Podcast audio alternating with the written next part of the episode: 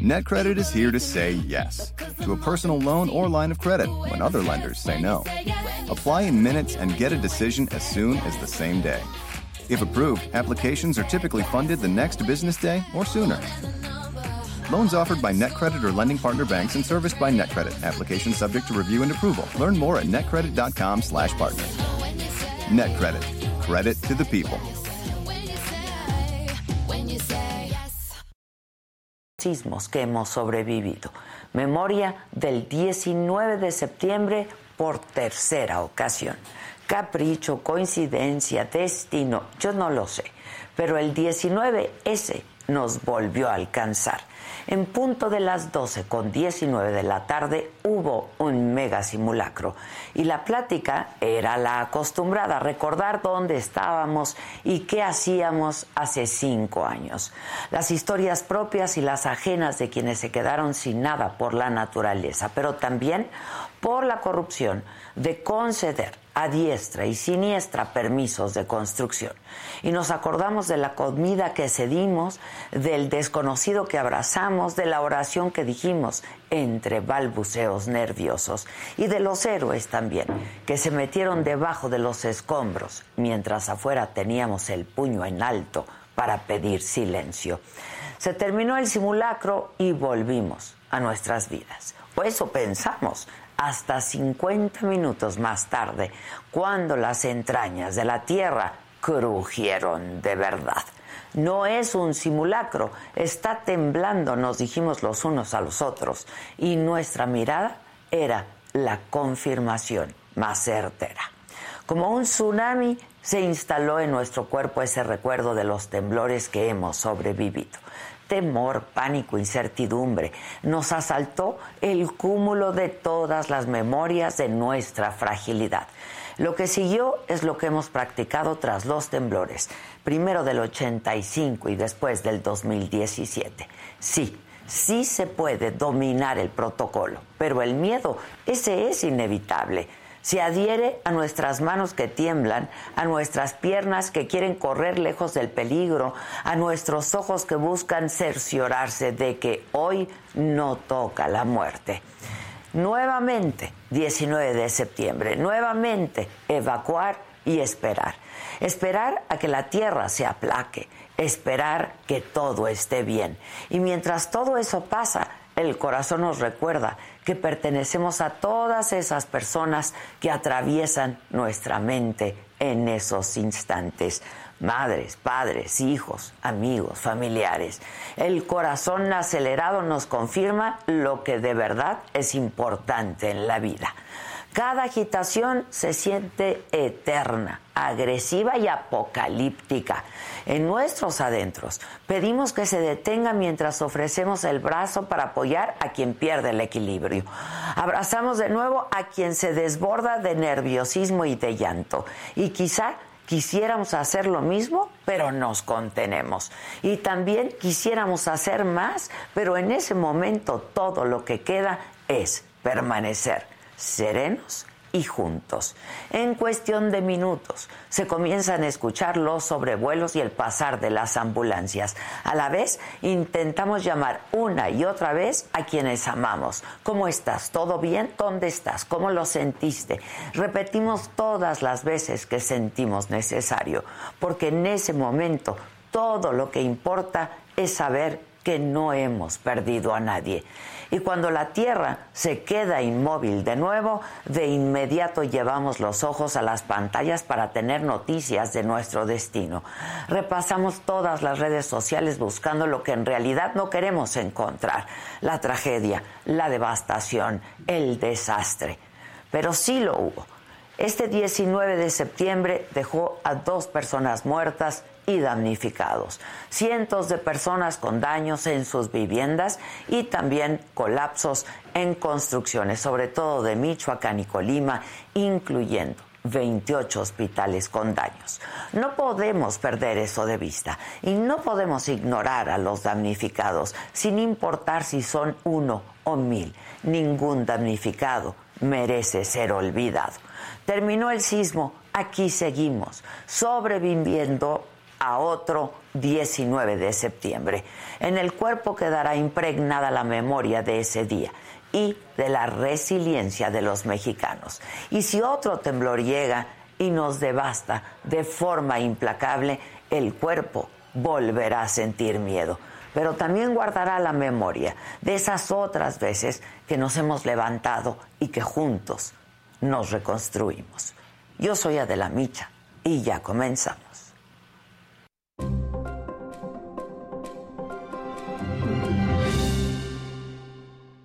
Hola, ¿qué tal? Muy buenos días. Los saludo con un enorme gusto hoy que es martes 20 de septiembre.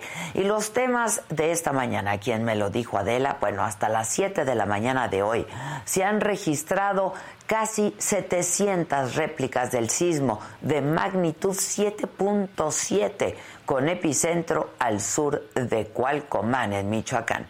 La más grande ha sido de magnitud 5.8. Hasta este momento se reportan dos personas fallecidas en Colima. Además, en Nuevo León, un policía de fuerza civil murió luego del ataque de un comando armado que alcanzó a un convoy de niños con sus padres del programa de vacunación transfronteriza que circulaba en una carretera de Anáhuac. En la mañanera de hoy se presentaron los datos de incidencia delictiva de agosto. Los delitos del fuero federal se redujeron 23.3%. En el caso de homicidio doloso se reportó una leve disminución, eh, una disminución, dicen, del 14.6%. En los otros temas, el cantante Post Maloney se cae del escenario. Todo lo que debes saber también sobre Andor, la serie de Diego Luna. Y Roger Federer podría retirarse de la Lever Cup. De todo esto y mucho más estaremos hablando esta mañana aquí en Me lo dijo Adela, compartiendo con todos ustedes las próximas dos horas si nos hacen el favor de seguir con nosotros. Comenzamos.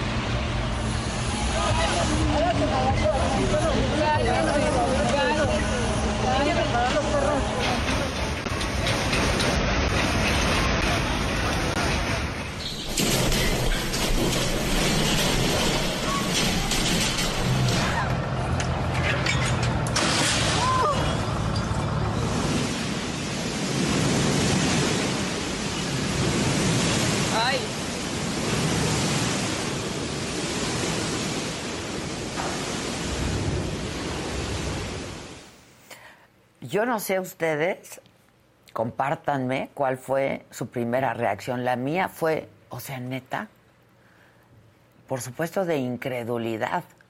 Pensaba que era yo, que me estaba mareando, que me temblaban las piernas, pero pues cuéntenme, ¿cuál fue su primera reacción? Porque este sismo fue de magnitud 7.7. Se registró a la una de la tarde con cinco minutos epicentro al sur de Cualcomán, en Michoacán. Se reportaron daños en viviendas, en hospitales, en plazas comerciales, tanto en Colima como en Michoacán. En la mañanera de hoy, la Coordinadora Nacional de Protección Civil, Laura Velázquez, informó que se han registrado 692 réplicas del temblor de ayer y también pues dio algunos más detalles de las afectaciones tanto en Colima como en Michoacán.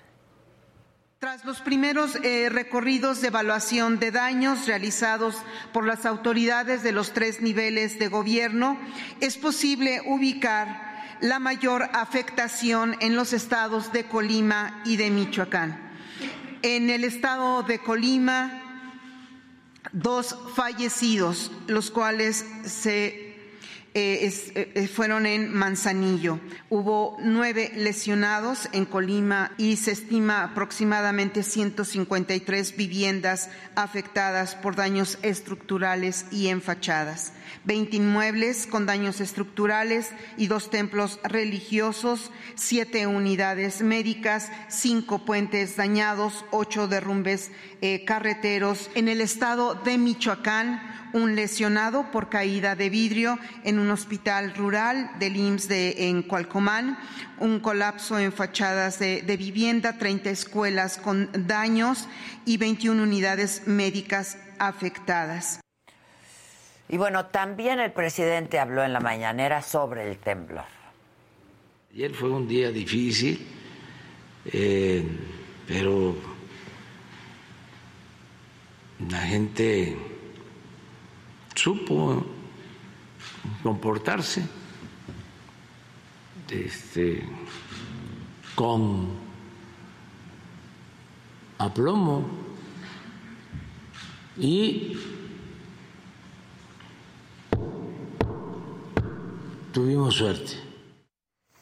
Bueno, en Colima, les decía, se reportaron dos personas fallecidas a consecuencia del temblor para que nos diga, eh, pues eh, nos actualice la información de los daños, porque hubo daños estructurales en el Estado. Hacemos eh, contacto vía telefónica con la gobernadora del Estado de Colima, con Indira Vizcaíno. Indira, ¿cómo estás? Buenos días. Muy buenos días, Adela. Muchísimas gracias por estar atentos y preocupados por lo que sucede en nuestro querido Estado de Colima. Como bien comentas, pues estamos muy cerca del lugar en el que se vivió el epicentro del sismo de ayer. En nuestro estado, desafortunadamente, eh, tenemos la pérdida de vida de dos personas en el municipio de Manzanillo. Presentamos daños materiales en prácticamente los 10 municipios del estado. En este momento nos estamos concentrando en hacer las valoraciones estructurales, en primer lugar, de hospitales, para posteriormente hacerlo también en eh, algunas escuelas que han reportado algunos daños, que para nosotros es muy importante. Suspendimos clases el día de hoy para que nuestras niñas y niños no regresen a clases, sino hasta que se hayan hecho estas valoraciones de cada uno de los planteles educativos. Eh, eh, tengo dos preguntas. ¿Cuántos fueron los hospitales que registraron daños, gobernadora? Son cuatro hospitales, el Hospital General de Manzanillo, de Tecomán, de Colima y de Ixlahuacán. En el caso del hospital de Tecomán es el único en el que tenemos, eh, mantuvimos evacuados a los pacientes y al personal médico y de enfermería. Algunos pacientes fueron trasladados a otros hospitales, otros están en un espacio habilitado temporalmente para atenderles, sobre todo aquellos que no son eh, hospitalizados de gravedad. Y en el caso del hospital de Colima, el Hospital Regional Universitario y el de Manzanillo, el día de hoy serán las evaluaciones con calculistas estructurales eh, a simple vista, con protección civil, con ingenieros de infraestructura y desarrollo urbano. Aparentemente no hay daños estructurales y están funcionando con normalidad. Y eh, referente a las escuelas, que es también otro tema pues bastante preocupante, ¿no? Sí, la verdad es que para nosotros eh, la prioridad es garantizar la seguridad de nuestras niñez y nuestras juventudes, por eso decidimos suspender clases hasta tener un balance completo de estas escuelas. Al momento tenemos alrededor de 20 escuelas que han reportado eh, algunas grietas, daños, fisuras, bardas perimetrales que, que sufrieron daños Hoy estaremos haciendo ese recorrido y reanudaremos las clases una vez que hayamos certificado que es seguro que los niños y niñas regresen a estos planteles. Pero hay planteles que quedaron ah, inhabilitados, digamos. No. No tienes información, no, no hay, dentro de la evaluación que llevan hasta este momento, no hay planteles. bardos, bardos perimetrales. Así es. Ya. Ahora, eh, ¿alguna cifra aproximada de personas damnificadas, Indira? Tenemos un reporte preliminar de poco más de 200 viviendas que sufrieron alguna afectación. Estaríamos hablando de alrededor de 600 personas que pudieron haber sufrido alguna afectación, pero igualmente eh, la tercera etapa, ¿no? después de hospitales, escuelas y edificios públicos, es acudir a cada una de estas viviendas para determinar las afectaciones finales. Ahora, hay dos personas fallecidas. Esa es la actualización hasta este momento, ¿no?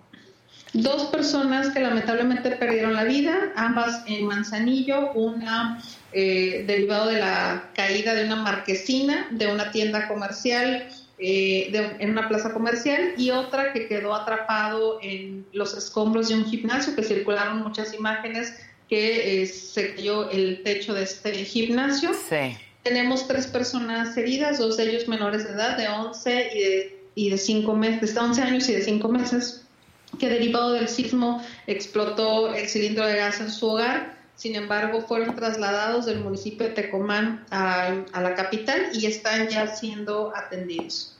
Em, ¿Cuál fue tu reacción, Indira, y dónde estabas? Yo creo que esta es sobre todo una pregunta importante a quien encabeza el gobierno del estado, ¿no? De uno de los estados más afectados junto con Michoacán. ¿Y cuál fue tu primera reacción?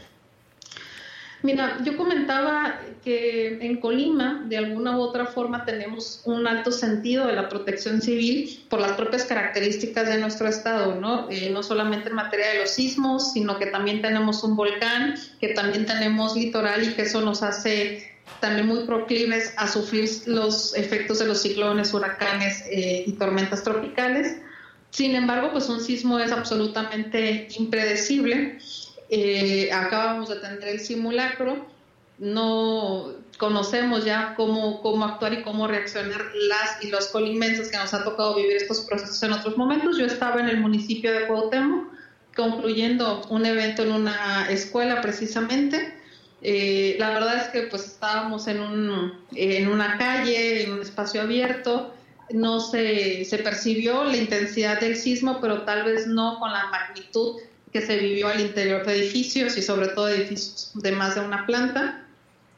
Y bueno, lo que hicimos de inmediato fue suspender los eventos que teníamos programados para ese mismo día y eh, reunirnos en esta comisión de protección civil y con la mesa de seguridad para atender la emergencia. A ver, ahora hay algunas preguntas que, que, surgen. Esto, la reconstrucción, por un lado, va a costar dinero. Eh, por otro lado, ¿el gobierno va a apoyar a las familias de estas dos personas fallecidas? La reconstrucción, eh, por supuesto que es un tema que todavía no tenemos definido eh, en términos exactos. El cálculo, cuánto, claro. cuánto va a costarnos. Sin embargo, lo que yo te puedo decir es que desde ayer, a unos minutos del sismo, tuve comunicación con el presidente nos reiteró el compromiso y la disposición del gobierno de México para con las y los colimenses, que ya lo hemos visto en muchos otros momentos y que sabemos que vamos a contar también el día de hoy con ellos. Hoy llega personal del gobierno de México de diferentes áreas, protección civil, la Secretaría de Infraestructura, Comunicaciones y Transportes y de las áreas de salud, precisamente para comenzar con levantamientos de estos años que se presentaron. Y nosotros nos estaremos acercando con las diferentes familias afectadas, tanto de las personas que desafortunadamente perdieron la vida, como de quienes puedan tener afectaciones en sus viviendas. Porque, bueno, como sabemos, el gobierno eh, federal en esta administración desapareció el Fonden, que se usaba justamente eh, para este tipo de, desastres. Eh, me decías que hablaste ayer con el presidente, pero no hay un cálculo todavía. ¿Va a salir del No tenemos un cálculo todavía. Pero va a Así es. va a salir del gobierno federal. Así es, seguramente una parte importante y en el caso de edificios públicos, pues contamos en el gobierno del estado con un seguro para estos edificios públicos que en caso de, ser necesario y de cumplir eh, con las afectaciones que así se consideren, nos estaríamos haciéndolo válido. Eh, bueno, Indira, finalmente eh, te pregunto, han habido varias réplicas. ¿Cómo se han sentido en Colima? ¿Se ha sentido alguna de manera importante? ¿Han habido algunas de de 5 grados incluso. Sí, ha habido algunas réplicas, eh, una el mismo día de ayer, alrededor de las 4 de la tarde, que, que se fue perceptible aquí en el estado. La otra que fue perceptible de manera considerable fue la de las 3 de la mañana con 9 minutos.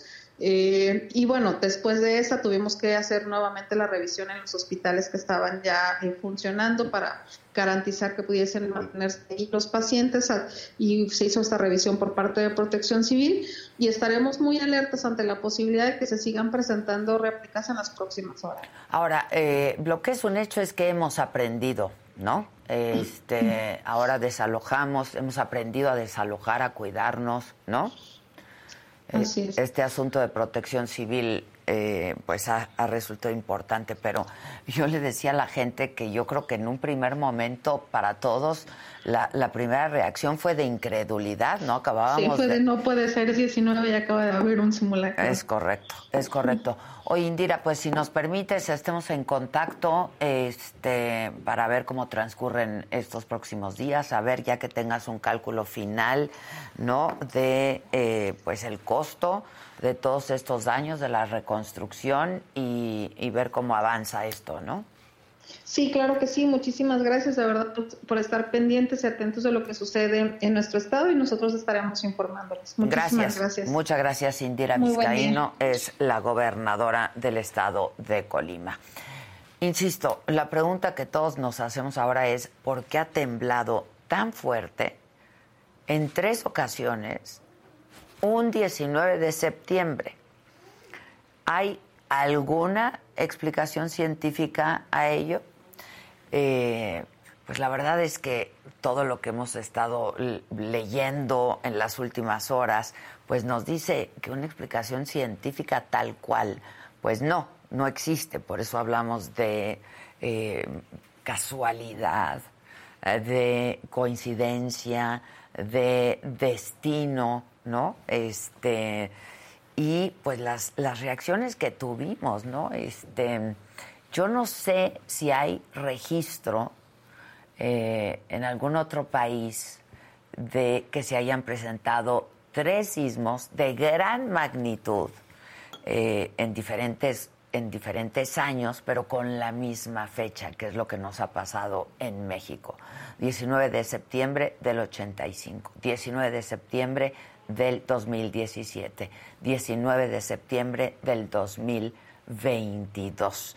Eh, en principio, completa incredulidad y después, pues claro, eh, lo de siempre, este, no, no, no, estarán repitiendo de pronto eh, la alerta sísmica del simulacro que acabamos de hacer y que acabamos de pasar.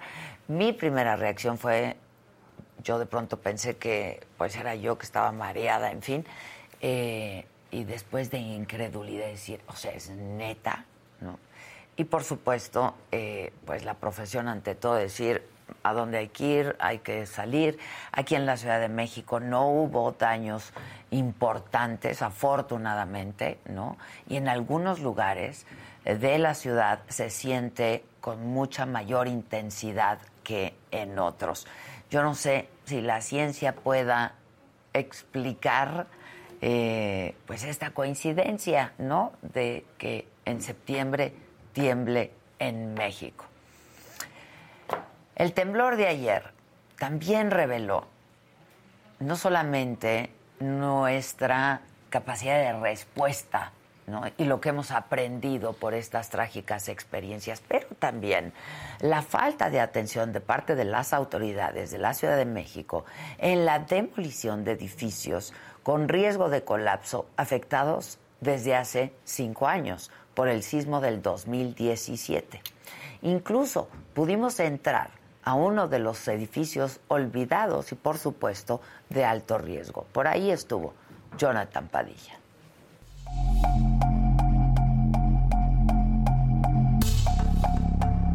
Hasta chueco. Este si no lo arreglan, se va a caer. Me dijeron que iba a tardar como un año, más o menos año y medio en reestructurar el edificio, pero ya van cinco años. Han pasado cinco años y el equipo de la saga logró documentar al menos tres edificios de la colonia Hipódromo Condesa que siguen sin ser reconstruidos y que representan un riesgo de colapso. Son los olvidados del sismo del 2017. Es el edificio Sagor 117 de la Avenida México, otro en la calle de Ámsterdam, y en ese mismo circuito, a unas cuantas cuadras, en el número 49, vive en el piso 1 Ricardo Sueños, el conserje. Desde el 17 se, este, se salieron, están inhabitados. eso. ¿Y usted es el que resguarda aquí, digamos, el lugar? El ¿Y no, conserje. y no le da miedo? Estoy afuera. es que se sigue moviendo, ahorita se sigue moviendo. ¿Ahorita se sigue moviendo? ¿Y ya llamó a protección civil? Este, ya lo reporté con la administradora, con mis jefes. ¿Y qué pasó?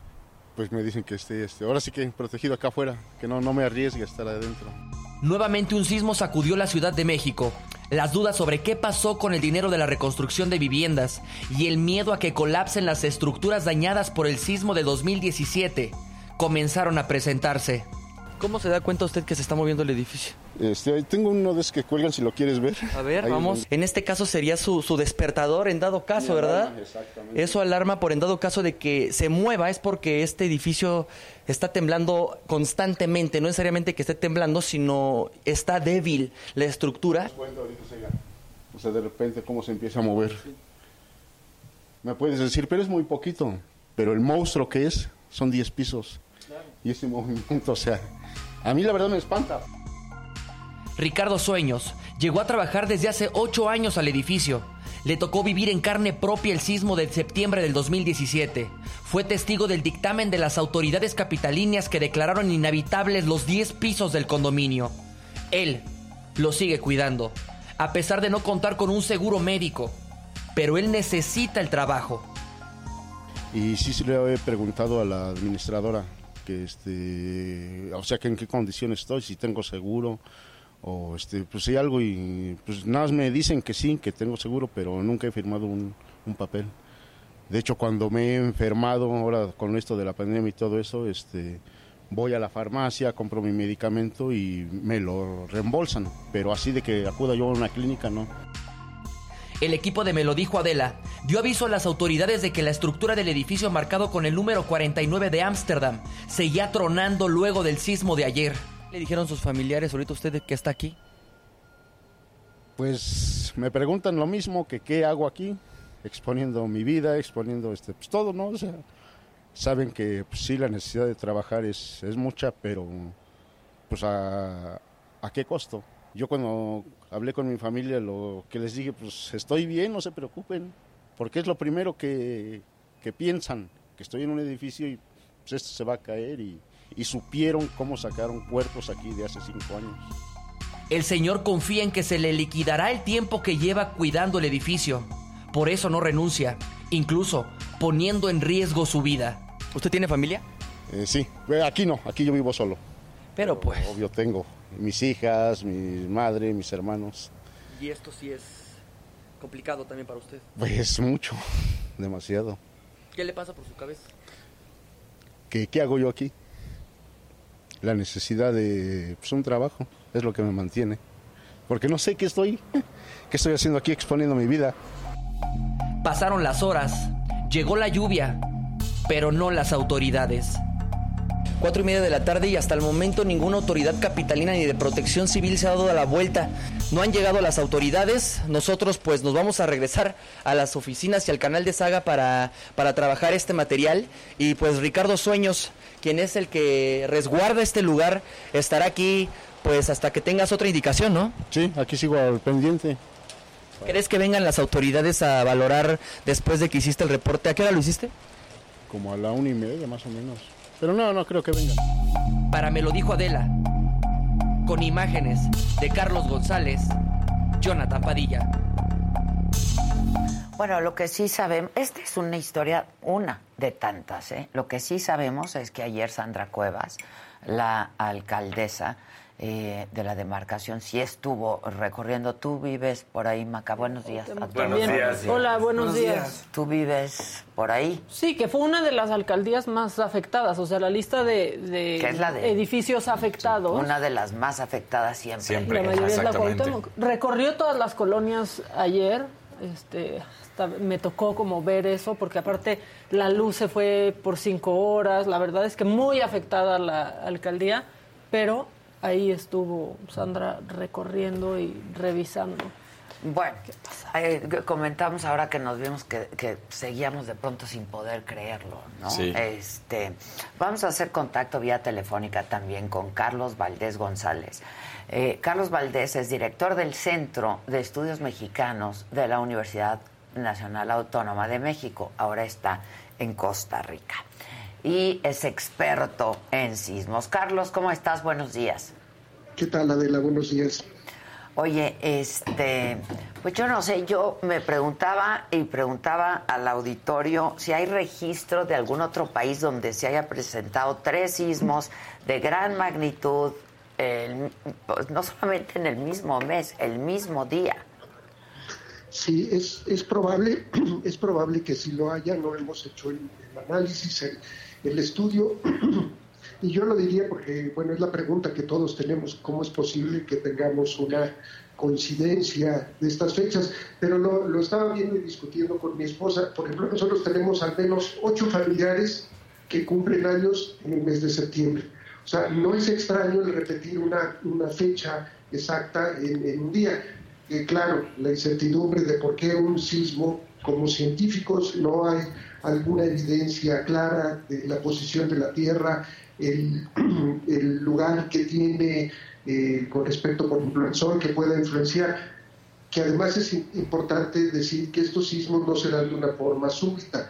Para un sismo como el de ayer de 7.7 pasa una gran cantidad de años acumulándose esa energía que finalmente llega a un punto crítico en el que se rompe. ahí viene la, la, parte de la coincidencia, porque en particular este día, pero este, este proceso normal y común ocurre en las costas, principalmente en las costas del Pacífico de México, y así hemos tenido más de 180, 190 sismos desde el año 1900, mayores de magnitud 6.5 en el país. O sea, es un país sísmicamente activo.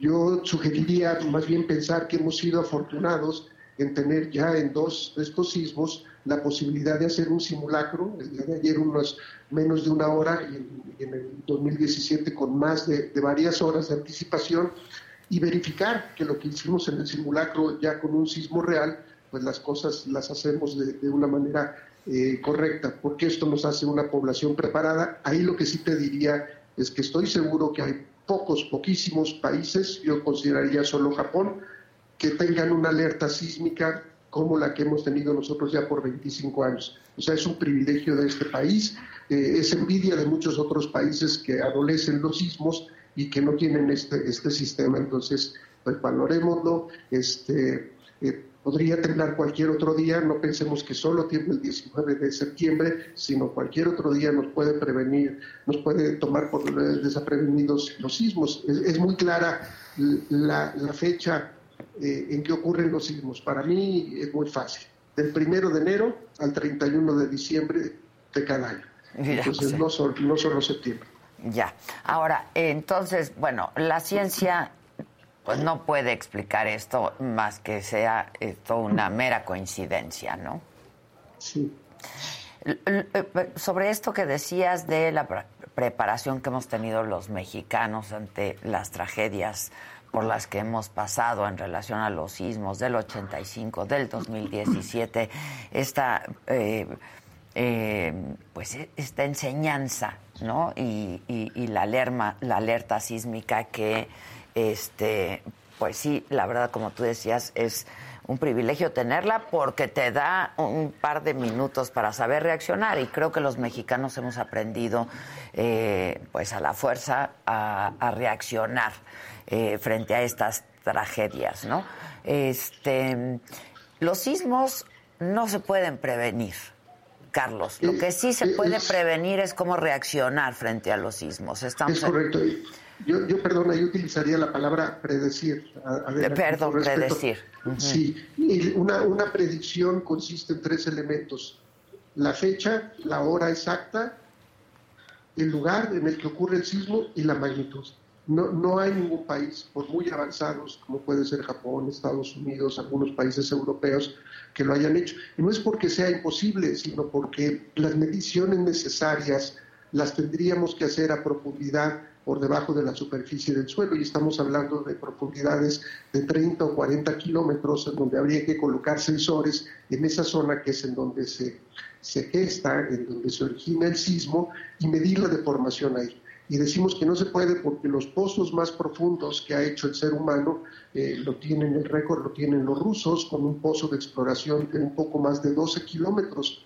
Entonces eh, es, es un reto perforar. Hemos llegado ya muy lejos en el espacio pero si el interior de nuestro planeta en la parte sólida, en el mar ya hemos bajado muchas profundidades, no se puede. Eventualmente habrá la tecnología para poder hacer estos pozos tan profundos y colocar instrumentos y en ese momento sí podremos ver qué tanto se está deformando la roca por día y eventualmente decir a esta tasa de deformación faltan 15 días para que esto finalmente se rompa. Pero no estamos todavía ahí y entonces la parte de la prevención la parte de tener una alerta sísmica que nos, que nos avisa, no siempre, porque en el caso del 19 de septiembre de 2017, por la ubicación del sismo, no había posibilidad de que adelantar. Pero, pero esto nos hace fuertes como país, ¿no? Ojalá lo valoráramos y nos sintiéramos orgullosos de que en este aspecto eh, somos, somos envidia. California hasta hace unos cuantos años, después del 2017, comenzó a invertir en tratar de poner un sistema de alertamiento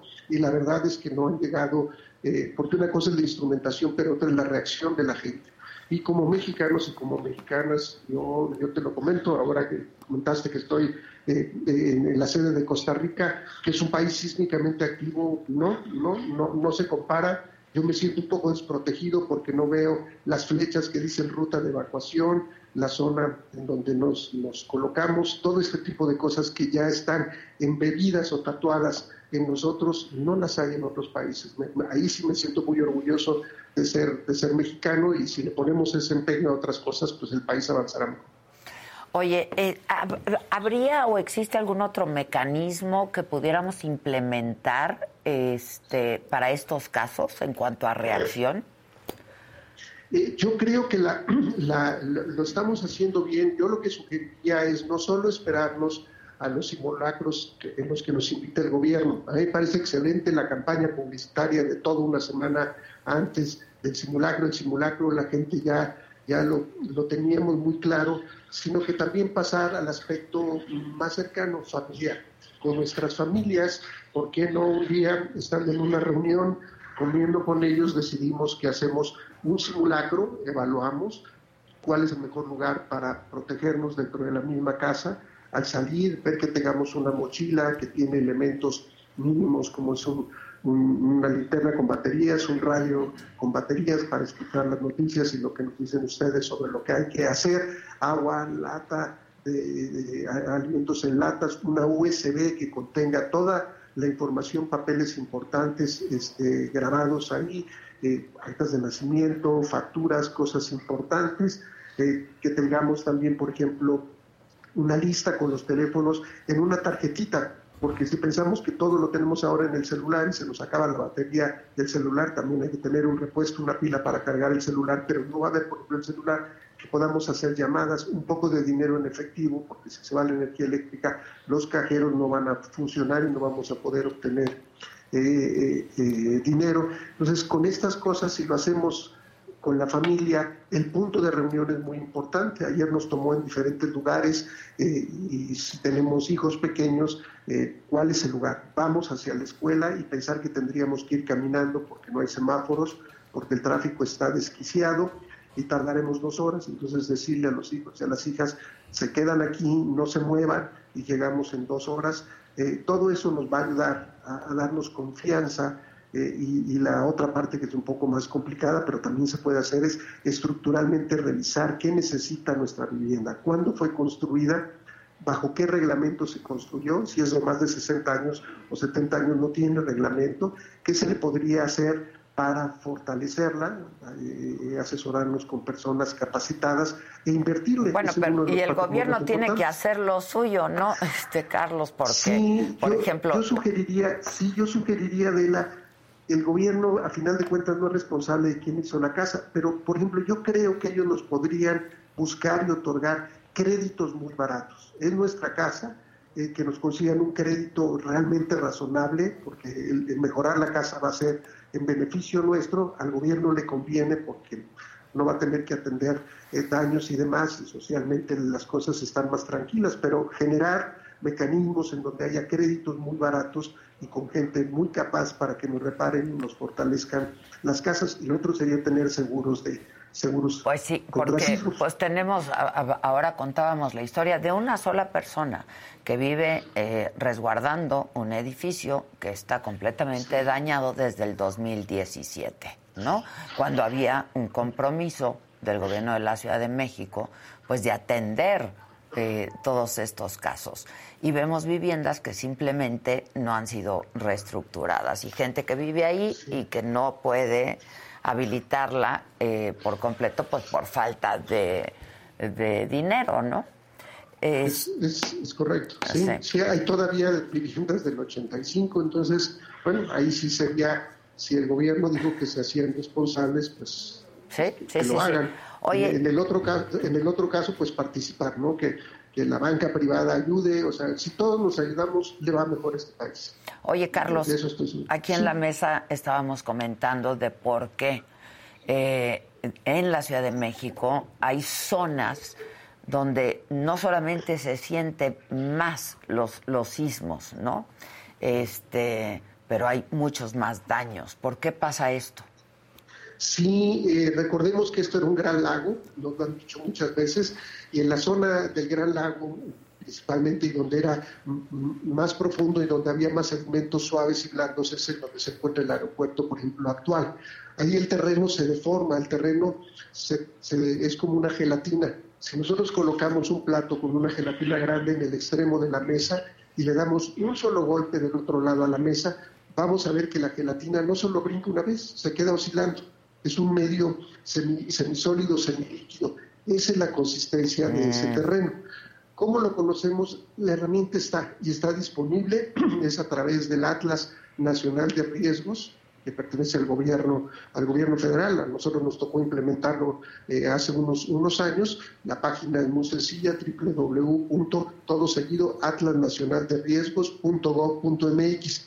Y hay una parte en riesgos geológicos y después dice zonificación de la Ciudad de México, uno le pica, eh, un poquito de trabajo ahí para llegar, pero los jóvenes y los niños lo saben hacer muy bien, y le puede uno dar la ubicación y nos va a decir en qué zona sísmica está. La Ciudad de México tiene tres zonas sísmicas.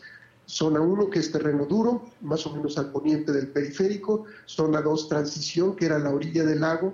Y zona 3, que está subdividida en cuatro, 3A, 3B, 3C y 3D, en donde tres 3D es en donde hay mayor amplificación y exactamente lo que dijiste.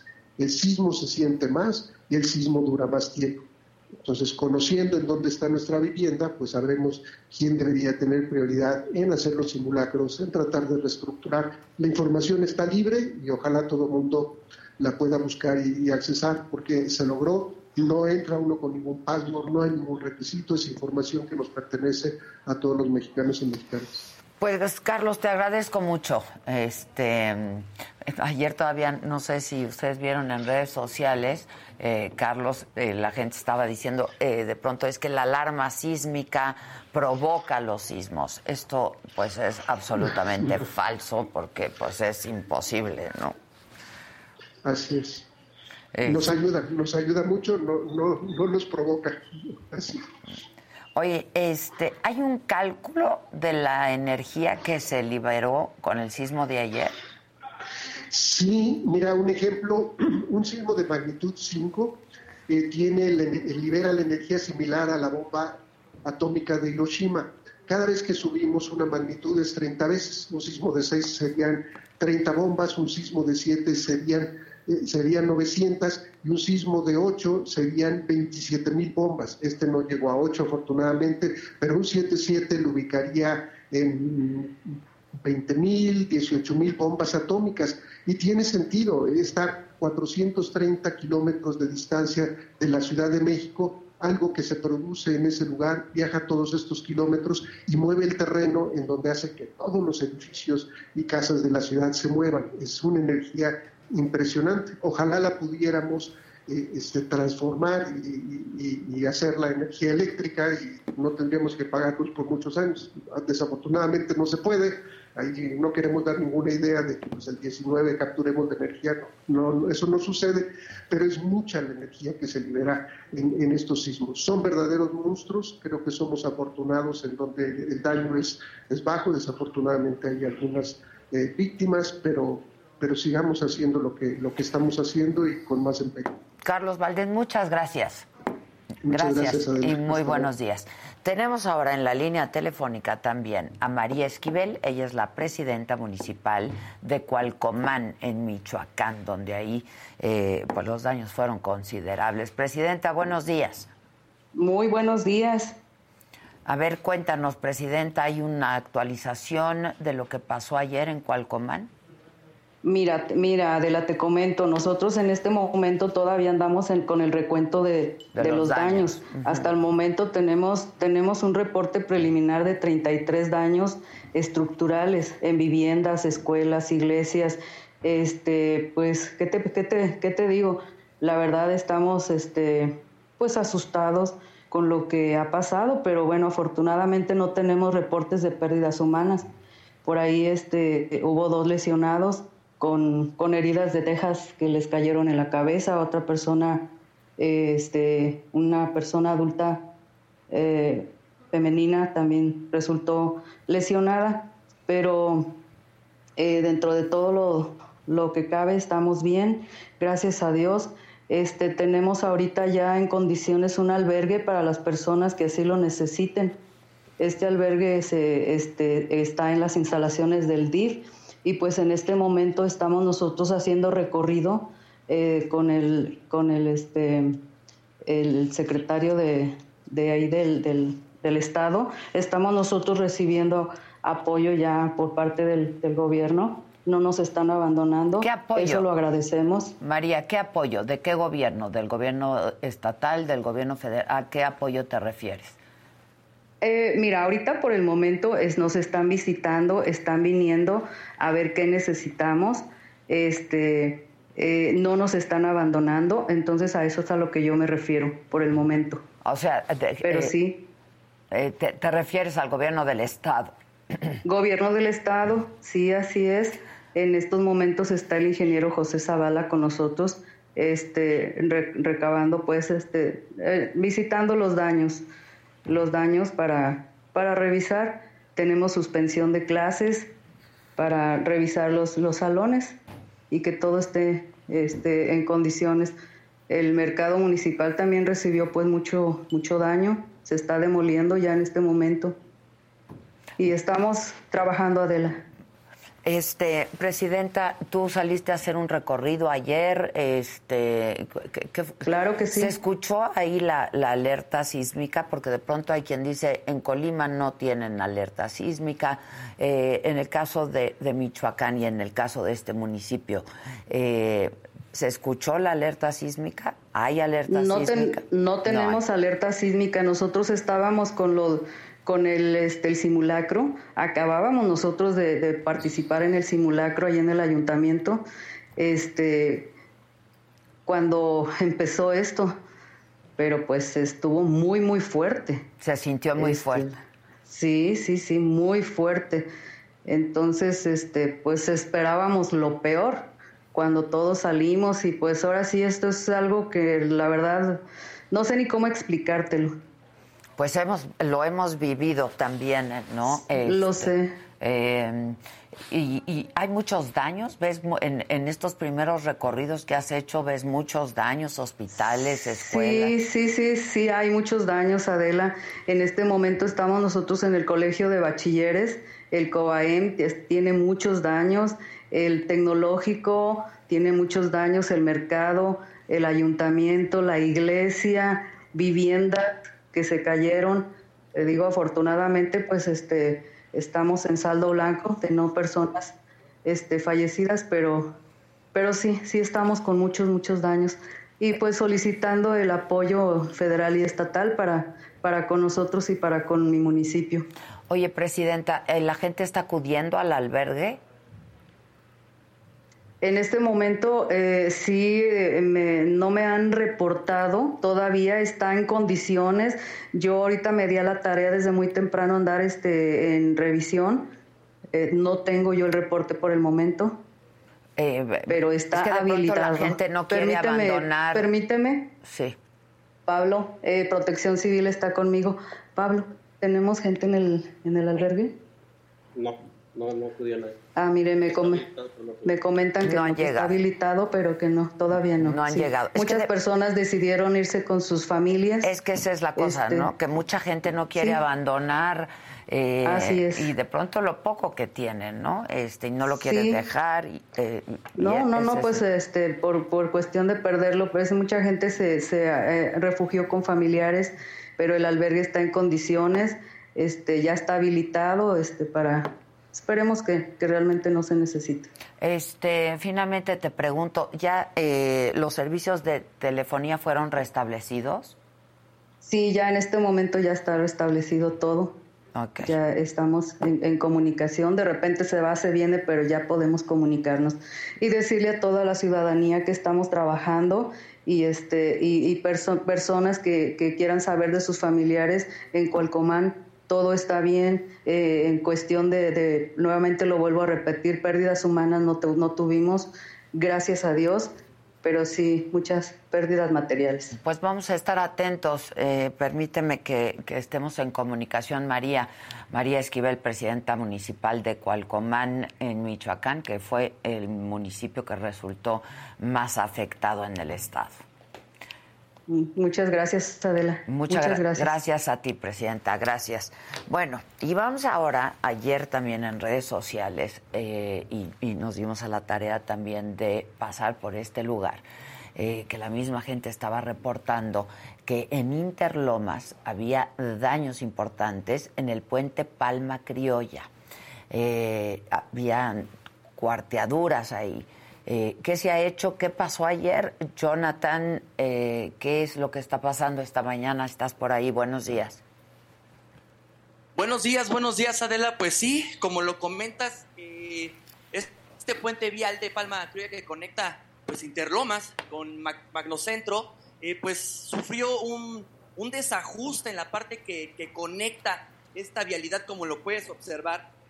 platicando con algunas personas que iban pasando por aquí que regularmente o diario lo hacen, comentan que sí, que sí en efecto hubo un desajuste eh, no tan pronunciado, pero que sí es significativo para las personas que cruzan eh, por ahí. Evidentemente las autoridades habían recomendado eh, que pues no se transitara por, por, este lugar. También se recomendó pues un peritaje para que se determinara cuál era la gravedad de este de esta situación. Sin embargo, no hay ningún elemento de protección civil en la zona, no hay eh, ninguna pues patrulla o alguna autoridad local que pueda pues estar atento de lo que pueda suceder eh, en esta conexión. Como puedes observar, pues continúa suspendido, no hay eh, ningún vehículo pues transitando por, por arriba, sería pues un peligro. Sin embargo, esta es la única conexión de, la, de las otras que hay que se encuentran pues separadas y que pues a simple vista se pueden ver.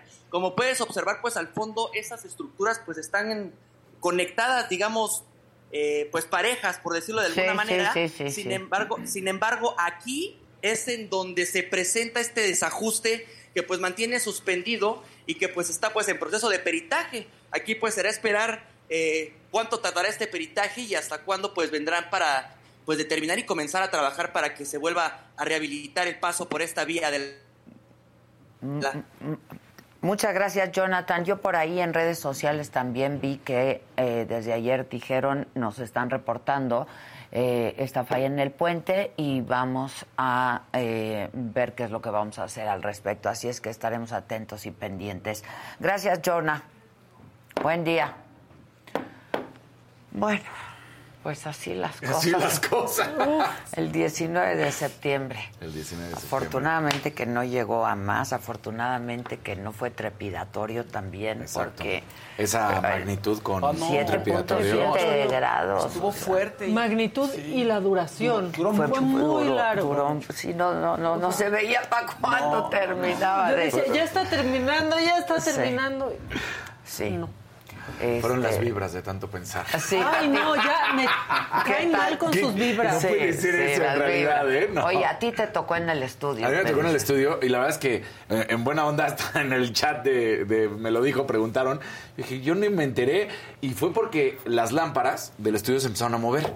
Y ahí fue donde... Y el güey. Zeppelin, tenemos Ajá. esa imagen, el Zeppelin. O sea, Este, si no es por eso, ni enterado de que estaba temblando, en verdad, ¿eh? O sea, pues ahí, ahí sí no, no se sintió. no, yo escuché la, la alerta sísmica y todavía dije, ah, este, bueno, va- están volviendo a hacer, a tocar por el No simulacro, a pegado. sonar por O el simulacro. Y de pronto sí empecé a, a ver que todo, todo se nos movía, ¿no? Día que una decide regresar al ejercicio. Exacto, me agarró en medio, en medio del ejercicio. Oye, y fíjate que, por ejemplo, en mi casa sí sonó la alerta sísmica. En mi casa, el por mi casa también, ¿eh? En el temblor no. Ah, no. Ah, no, No. en mi casa sí se Ahí está, miren el- el Miren Zeppelin el ahí. Zeppelin. Sí, sí, sí. Pesadísimo. Y para que se mueva exacto, ¿eh? O sea, no es así como que... Sí, sí, no, es bastante pesado. No lo mueven ni Adela con sus taconazos. Este, pero afortunadamente no pasó a mayores, tampoco aquí en la Ciudad de México, que tenemos experiencias terribles. Sí. ¿Tú dónde estabas, Fausto? En mi casa ya, pero... ¿Dónde no, vive? En el sur, En el por el. Estadio Azteca, pero no suena la alarma, o sea, no se alcanza a Tampoco oír bien. Entonces, un- este, un- una persona cercana este, oyó la alarma porque estaba cerca de la ventana y dijo, oigan, está sonando la alarma. Y dije, ah, pues ha de ser el simulacro. No, se ya fue y además están ladrando los perros. Sí, Entonces, mis seguro va a perros sí empezaron a ladrar Como muchísimo, locos. como locos estaban. Sí, sí, sí. Y dijimos, no, no, bajémonos y ya estaba. Y, y, pues sí hubo gente que se estaba llorando. O sea, no es que yo no me impactara, ¿no? Pero hubo gente que le, le cimbró. le cimbró Sí, muy sí, fuerte. No, pues, sí, ¿cómo no? les dan O sea, crisis nerviosas crisis. a mucha gente. Y era este sentimiento, o sea, yo en cuanto sentí, dije, no puede ser. No puede estar pasando, no Claro. puede estar temblando. Yo en este dije, o sea, momento. neta, yo sí, decía, dijimos, neta. o sea, neta. Sí, o sea, yo sí, fue- ese fue el pensamiento. Cuando empecé a ver las lámparas moverse ahí en el estudio, dije, neta. Sí, O sea, yo así también. fue como... lo primero que dije, neta. es inevitable pensar que, que existe algo como, ¿no? como un plan maestro, una explicación Sí, más allá. sí, sí, claro. Porque esa, es que es una cosa muy macabra.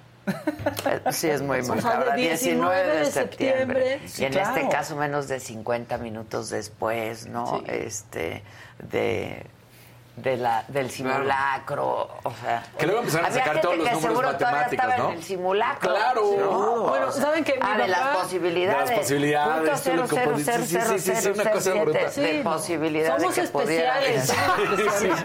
Mi papá Tenemos lo nuestro. se bajó de su oficina y dijo, yo no quiero que me toque el simulacro, voy a estar abajo, en lo que pasa todo. Se subió acabando el simulacro, le tocó Le arriba, tocó arriba, un no. piso 10. No, claro, Pues pues, es que es sí. que sí, Ah, sí, sí. sí, sí. En fin, este, qué bueno que estamos bien, que todos están bien y eh, lamentamos mucho la muerte de dos personas en, en Colima y, eh, y bueno, pues los daños, esos siempre tienen remedio, nada más que pues el gobierno tiene que hacer su tarea también. ¿no? Tiene que ser tarea. Y la verdad, la alerta sísmica tiene que estar en todos, en todo el país. Sí, En sí. todo el país. O sea, entiendo que hay lugares mucho más sísmicos, ¿no? Claro. Como en Este, Colima, por- que no hay. En Colima no hay, en, pues escuchábamos que en Michoacán no se escuchó tampoco, al menos en algunos municipios. Este, En Guerrero sí lo tienen, por ejemplo, en Oaxaca. En Zacatecas me dijeron que se sintió y que gente que estaba en oficinas que no sabían qué hacer porque pues no tiembla ya, o sea, no es un tema que, que ocurra como Sí, es que la cultura Sí. del simulacro, la verdad, la Ciudad La de Ciudad México. de México. Sí. La Ciudad de México. Porque ya hay una capacidad de respuesta, ya sabemos qué Claro, tenemos que hacer.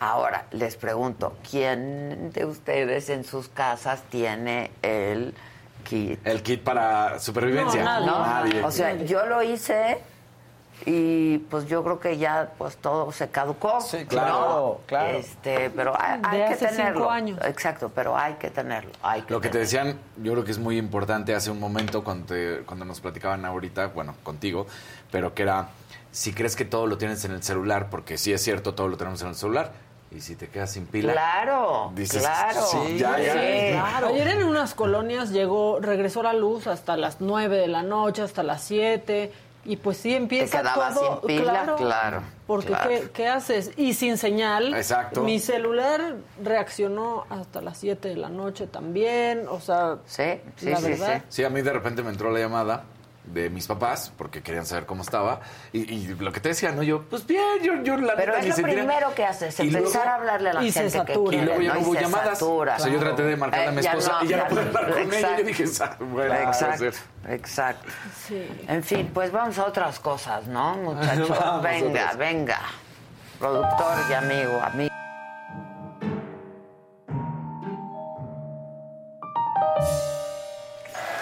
El macabrón, más macabrón Sí, que ayer. ya más macabrón. Bueno, pero es este que traigo plan un buen... macabrón para que tiemblen los 19 de Sí, sí, sí, sí. septiembre en México. Y la cosa más impresionante del sismo que se me hizo ayer es cómo estaban pues as- conmemorando en la escuela, en el colegio Repsamen. En los padres de sí. familia, Y ¿no? les volvió a Y tocar les justo ahí. a tocar ahí. Eso se Justo ahí, hizo, justo o sea, ahí. Qué terror. horrible. Eso fue. Y la gente llorando, ¿no? Los padres que perdieron a sus A hijos. sus bueno. hijos ahí. Sí. Sí. No, las escuelas, la escuela de mi hijo, fuimos luego luego por él y todo estaba llenísimo ya, todos los papás preocupados. Pues sí, es que claro. Es la claro, reacción lo inmediata, primero que claro, haces. dices, voy por mi hijo. Voy por mi hijo, claro. Pero compañeros, antes de que eso pasara, Pasaron estaba- otras. pasaron otras cosas y después también pasaron otras cosas. Entonces aquí les tenemos el antes, el durante y el después, casi casi en este macabrón. Pero Claudia Sheinbaum, pues ahí andaba, ¿no? Supervisando todo durante el simulacro y se nos puso bien motomami.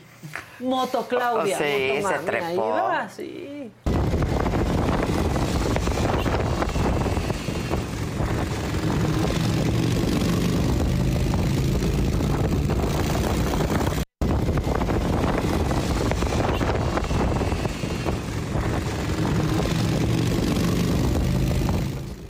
Porque no es como el síndrome de, mira mamá, mira mamá, me voy a aventar. ¿Por qué nos quieren enseñar cómo comen tacos, cómo se toman fotos con viejitos y bebés, cómo hacen un huevo, cómo se suben a una moto? No es talent show. Sí, yo no entiendo y nunca lo entiendo. No entiendo a la gente que sube lo que come. Claro. Mírame, Ahora la Sí, imagínate no, a los políticos. Por ¿no? favor. Que bueno, ahí también no me gusta comen. porque quiere que se vea su carita, ¿no? Claro. O sea, porque el casco... Sí, lo Pero tienes ver, que tener. Exacto, entonces como... Puedes de- subir Por el aire, Sí. sobre todo. Puedes subir algo aquí en el C5. Pero Sí. miren, ya voy al C5. Exacto. Claro, que se le vea chambeando ahí. Pues sí. Después Que de se esto, le vio. Sí, se le vio. Después de esto llegó el temblor y una cosa que yo no había pensado y algo peor que te toque en tierra el temblor es que te toquen el cablebús. Híjole. Y tenemos imágenes de Uy, cómo no, se no, movía eso. Ve nomás, No, ves no, no, que no. Como el Zeppelin de aquí, pero Sí. imagínate ahí. contigo adentro, imagínate. Sí, así, o sea, en serio. No, qué bueno, O sea, que, qué bueno sí. que ya nos reímos ahorita. Oiga. ¿eh? Qué bueno. Sí. Bueno, era- los memes Es inmediatamente. lo mejor después de un claro. temblor sin víctimas. Qué, qué Pero miedo ahí. La neta es que se da miedo cuando no está temblando. Sí, Ahora sí. imagínense temblando. Luego recuperé otro video. Cuando te mandan por las tortillas y te agarra el temblor, por favor, fíjense en lo que dice este niño.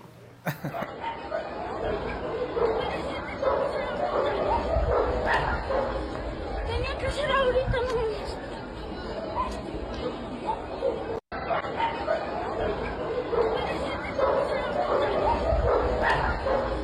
Tenía que ser ahorita, no.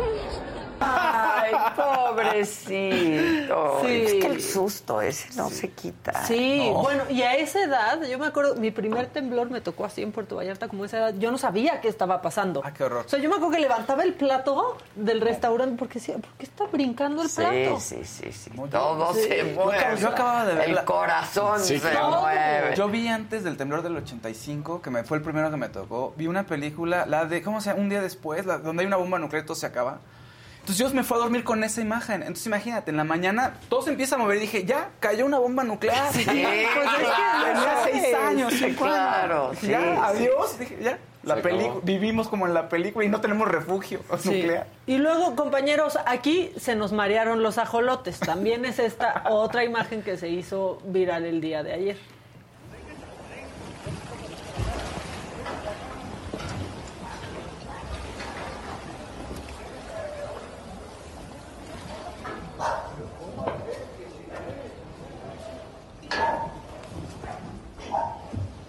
Los ajolotes fresas también se marearon. Primero quiero decir que admiro mucho a esa gente que grabó esto, que en un lunes a la una de la tarde estaba en una alberca. O sea, yo sí les aplaudo. O sea, ustedes ya ganaron. Sí, sí, ustedes no. Ya ganaron, pero pues así les tocó.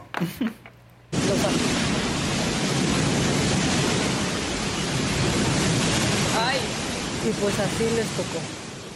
Pero sí les digo que sí les agarró ahí el temblor y todo, pero ustedes ya hicieron algo bien. Lunes, una de la tarde, en la alberca, Bien. pues se les felicita, se les felicita.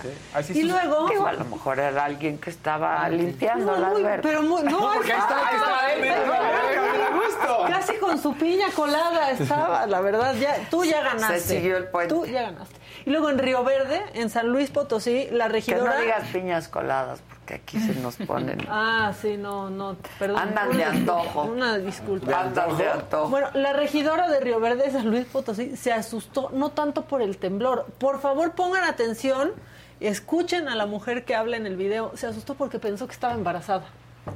Así lo A dijo. ver. ¿Es cierto? Está temblando y ya duró. Ya pasó, ya está pasando. Ya. ¿eh? Y es- y está- No, este- Pero ese sí, bueno, yo- ese- Esto fue lo que tronó, ¿eh? medio- Mayo Sí. Yo pensé que estaba embarazada y que me dio un pálido. ¡Ay! Oh. Acuérdense cómo Y la verdad es que sí, es menos el susto de un sismo que de un embarazo. Claro. Dijo, ah, sí está temblando, no estoy embarazada. Pues sí, sí, sí. Sí. Y otro mexicano comprometido. Puede temblar, puede pasar lo que sea, pero yo, yo no dejo un tinte a la mitad. Ah, este mira. hombre es un héroe sin capa. A ver, venga.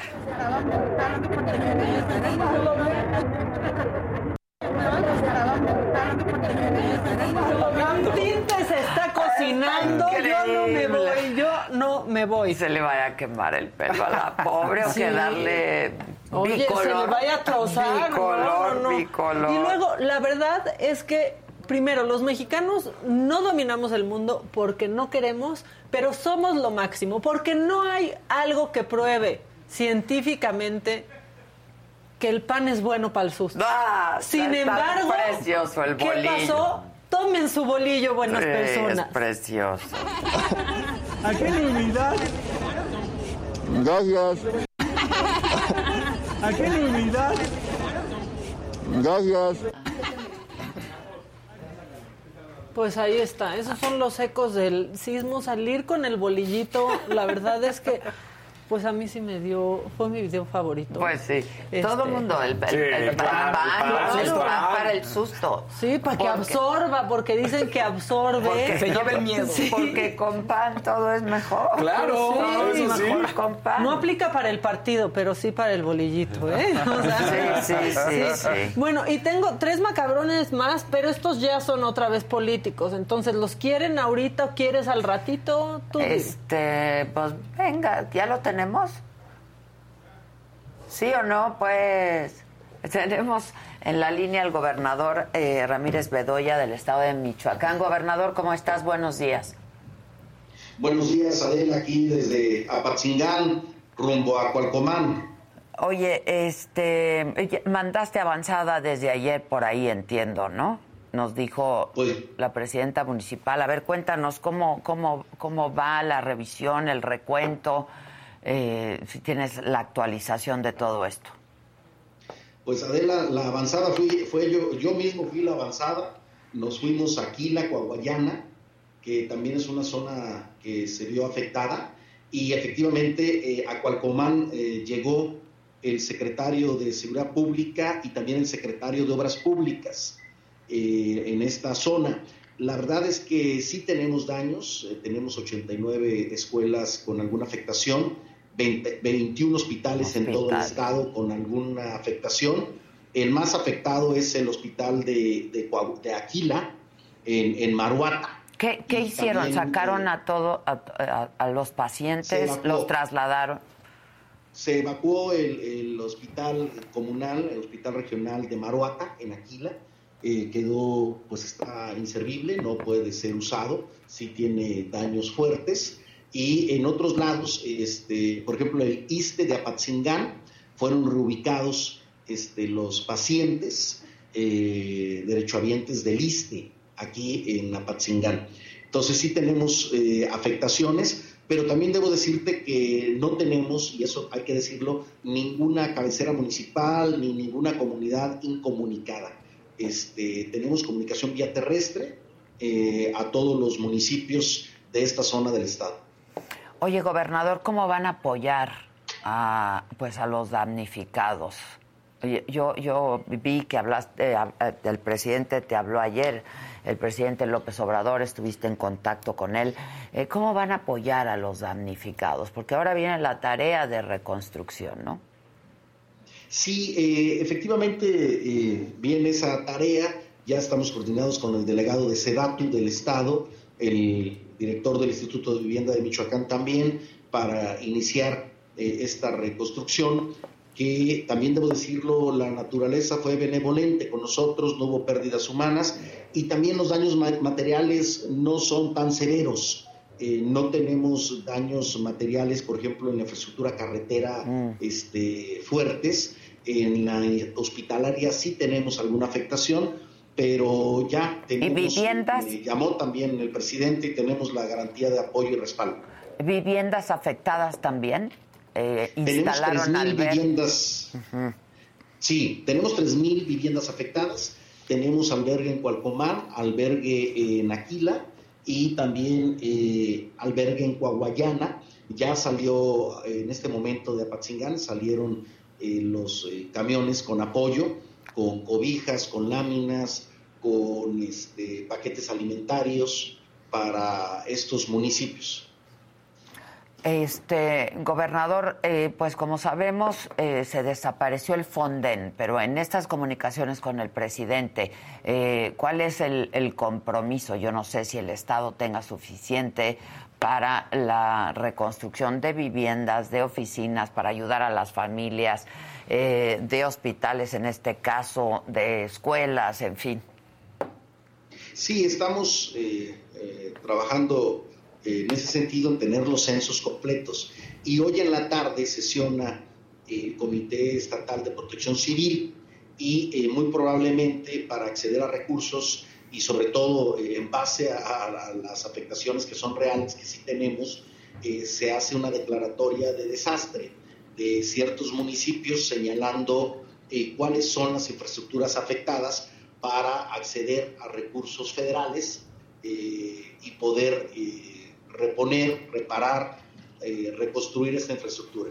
Ya, este, pues afortunadamente no hay no hay víctimas fatales, ¿no? Que, lamentar ahora, pero la gente pues sí, eh, vamos a perderlo. De pronto lo poco que tienen, lo único que tienen es muy fuerte, ¿no?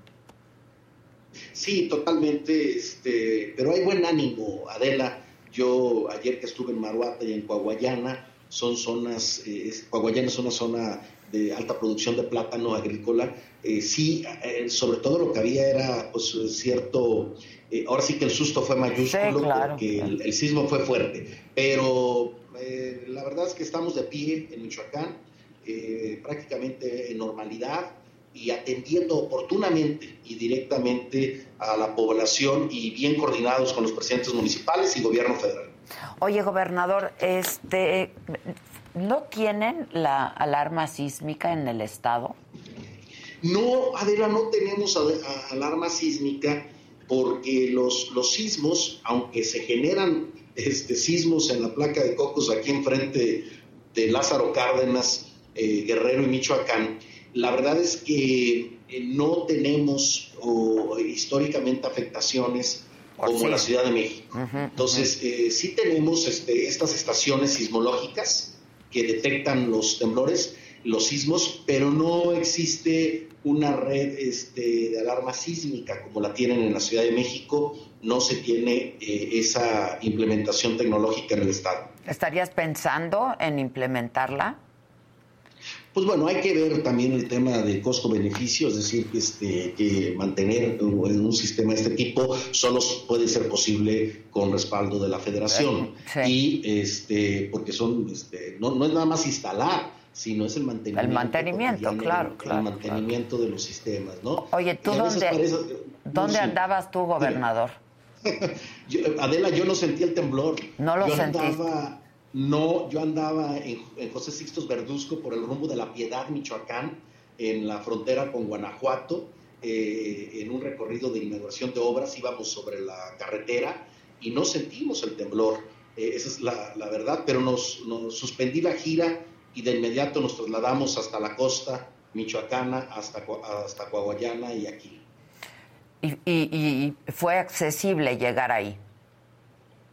Bueno, este, es accesible, los, por ejemplo, a Cualcomán, los funcionarios salieron a los 20, 30 minutos. Sí, me dijo la presidenta. Y, y a- a- llegaron a mediodía, digamos, a- digo, no a mediodía, perdón, cuatro o cinco horas después, ¿no? Sí, sí, También sí. desplegamos los helicópteros del Estado para este tipo de cuestiones.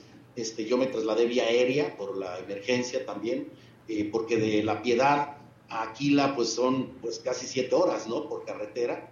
Entonces, este, para la oportuna movilidad, eh, usamos los helicópteros de protección civil y de seguridad pública para hacer los reconocimientos aéreos en toda la zona. Ya. Gobernador, pues muchas gracias. Estamos atentos y, si me permites, en contacto, ¿no? Claro que sí, Adela, muchísimas gracias y buen día. Buen día. Muchas gracias. Gracias. Pues vamos a lo- a- a- al macabrón político de todos los días. El pan nuestro El pan de todos los días. A Sí. propósito del pan. Es breve, pero está bueno. Venga, ¿no? venga. Ok. Que nos dan para todo y para todos ¿A los quién le días. dan pan que llore? Yo sí conozco, yo sí A ver, conozco. Bueno. Ken Salazar. Y estuvo precioso. ¿Qué dijo Ken? Porque, esperen, van a escuchar esto. Pero ¿Nunca había vivido un temblor? No, nunca había vivido un temblor, pero nunca se había salido de una manera tan chafa de un embrollo también. Porque esto dijo, pues ahí con Claudia Sheinbaum justito. Venga. Y esta embajada todavía no tenemos el día fijo cuando se va a abrir, pero ojalá con eh, la ayuda de la presidenta eh, Claudia Steinbaum y el gobierno aquí y los vecinos, vamos a llegar a un tiempo donde sí se pueda abrir. Y, eh, ojalá no les voy a dar el día, porque luego Sheinbaum, luego se... Luego se, La, se- la se- presidenta Claudia Primero, Dice, Ken es que en. Estados Unidos así se les llama. ¿no? Eso fue. Pero aparte, como que se anda queriendo Es quedar como bien. presidenta municipal, pero no. Sí, como aparte si Ken Salazar tratara con tanto presidente Exacto. municipal, o sea, también que no nos venga con eso. Dos, anda queriendo quedar bien porque se han metido en mucha controversia con los árboles que han Ajá, cortado por la embajada. por la embajada. Entonces, pues ya después dijo, no, no, es que, o sea, pues yo digo así a los presidentes municipales y Ajá, entonces, ajá. ¿qué? O sea, en todo ¿Qué caso dijo? trata con gobernadores, Claro, no, y son governors. O sea, ¿qué onda, Ken? ¿Qué onda, ¿Quién Ken? lo dijo?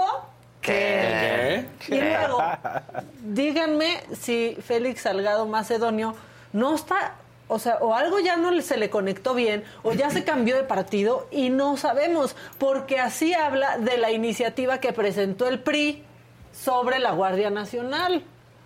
Venga. buenos resultados. E- Es un, eh, un cuerpo policiaco con mayor disciplina, con mayor capacidad, con mayor adiestramiento, pero sobre todo también con una gran aceptación en el pueblo de México. Tan es así que por eso estamos planteando esto, que en lugar de cinco eh, pase a nueve. Pero además... Es del PRI.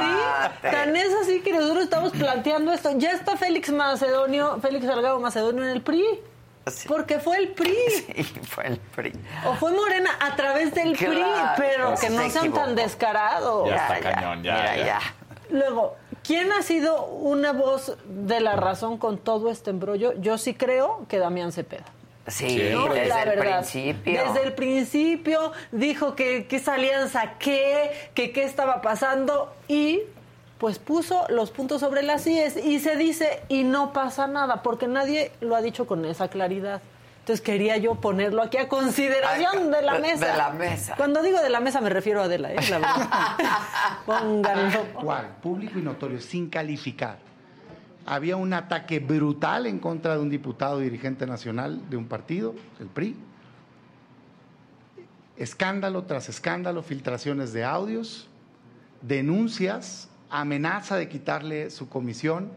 Se abre un proceso de desafuero contra la persona y milagrosamente ese partido en la Cámara de Diputados presenta una iniciativa contraria a lo que públicamente se había comprometido, que era a no apoyar la militarización del país, votan a favor y se acabó el asunto.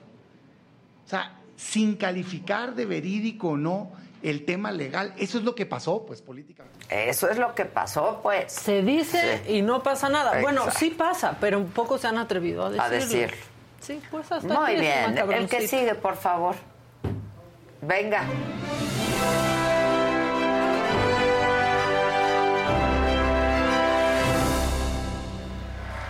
¿Cómo están? Buenos días. Ay, qué Buenos días. Dice, "Ay,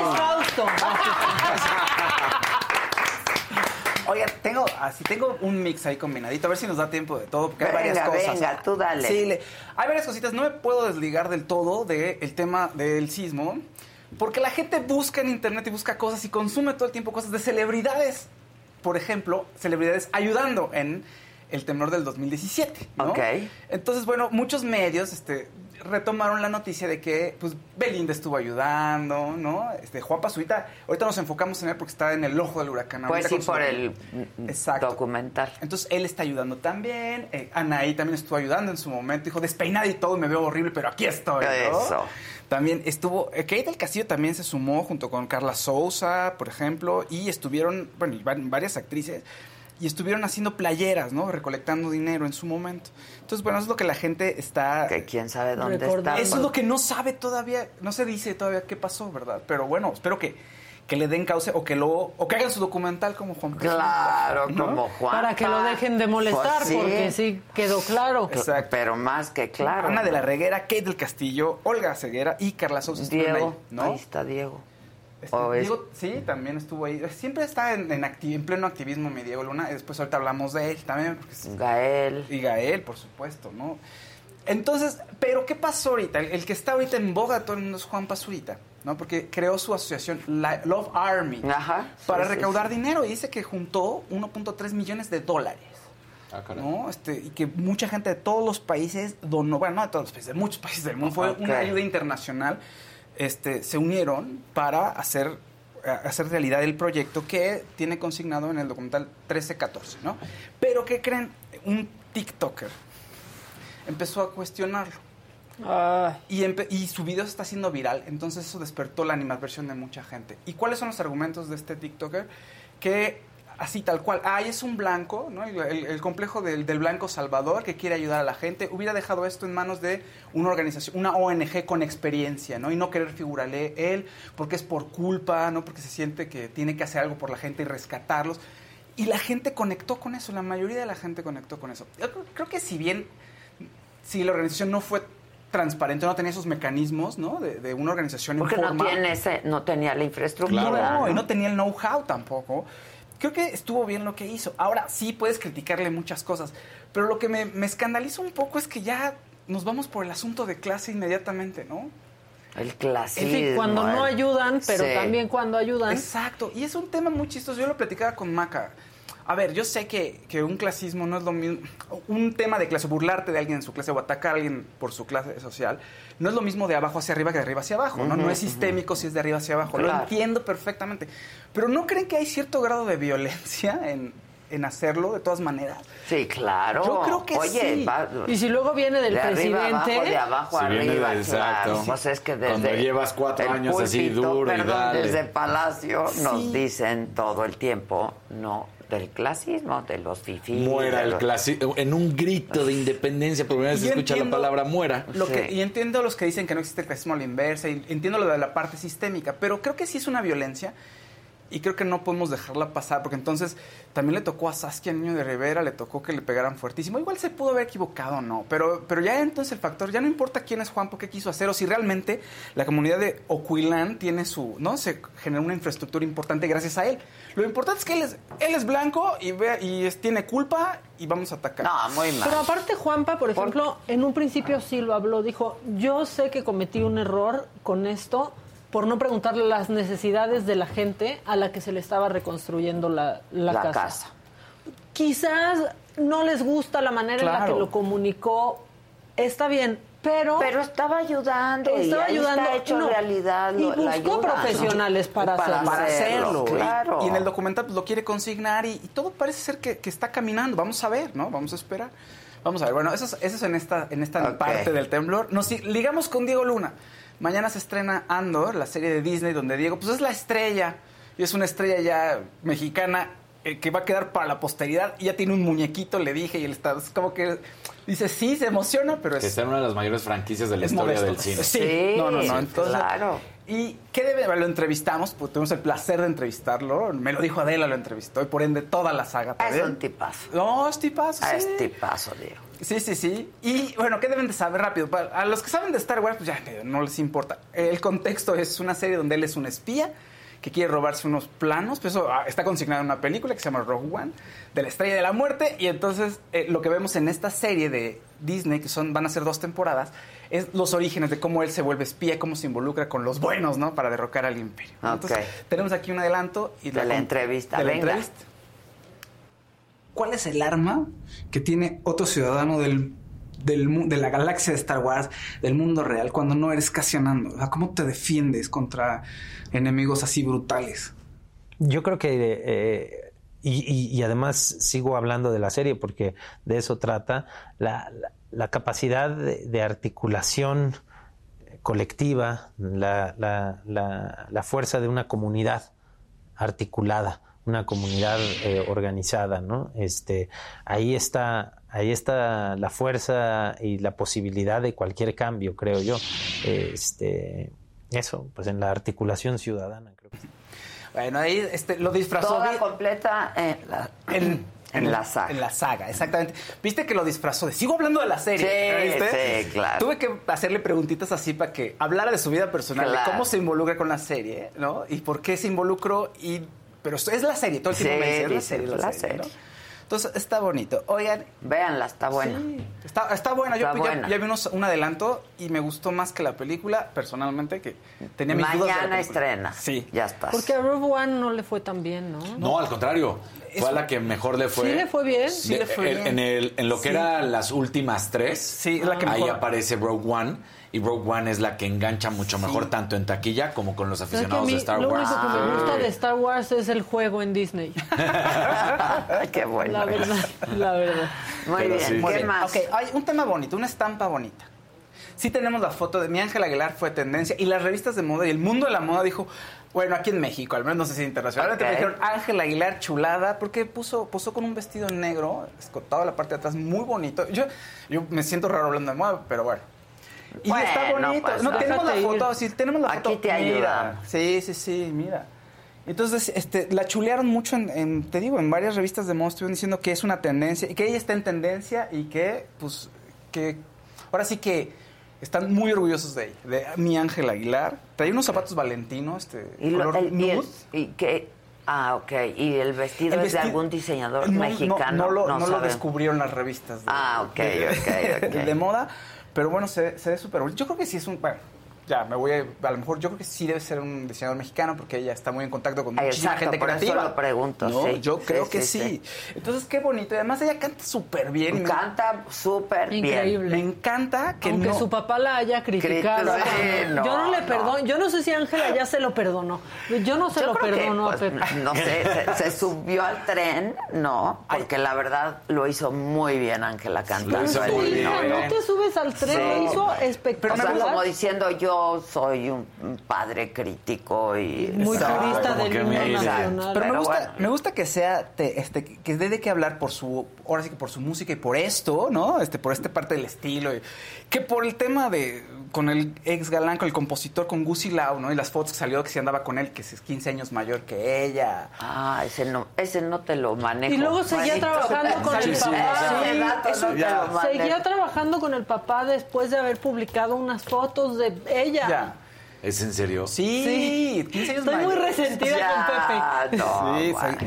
Y entonces después de esas fotos, pues ellos rompieron. Él dice que la sigue amando, la sigue extrañando. Pero bueno, mi Ángel Aguilar, chulada. Ah, en el unplug hay un momento muy bonito. Este, está cantando ella y se adelanta y le dice, espérese, espérese. El papá El ella. papá ella en el unplug de Pepe Aguilar la que está cortita. muy cortitísimo. Bueno, musicalmente, el cuate.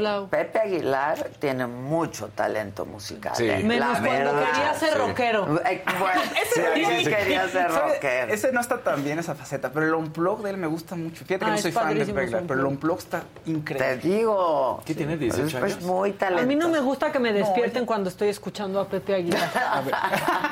No, también, también hay que A veces es como, Oye, hijo. un- una, una, una cosa, un, un detalle chusco. A ver, rápido. Esto, Post Malone tiene un concierto, ¿no? Entonces da un concierto y él, pues trastabilla y el pobre se nos cae en el show, ¿no? Se da un golpazo en las costillas, pero después ya se levanta y sí, ¿no? Entonces, este, si tenemos por ahí el video. Ah, Mira, ahí está mi Post Se levantó y andó. Así como, ¡Ay! ay, ay, ay, ay, ay. Uy, ¿Por qué deben de usar fuerte. cinturones? Feo, feo, feo. ¡Ay, ay!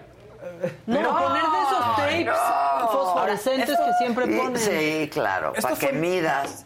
Esto fue mi pretexto para buscar otras caídas. Ah, Entonces busqué cinco caídas memorables A ver. de artistas Juan interna- Gabriel se cayó. Ah, lo tenemos. A ver, venga. No es el primero, pero a ver, pongan, ahí los tengo los clips. Este, entonces los podemos ver. Hay unos que son, es- ahí está. Bueno, este es el clásico. El, el sí, clásico. no. Pero estaba Sí. bailando bien sabroso. Sí, ya con el- sí, sí, más que el brinquito hacia atrás, ahí lo trabó ya casi pie. que saltando la cuerda con el micrófono. Bueno, estaba con... ay, ay, Dios Ok. mío. Pongan el que viene, por favor. El pie derechito quieran. ya no Sí, giró y no, vamos, ya no. Mira. trabó.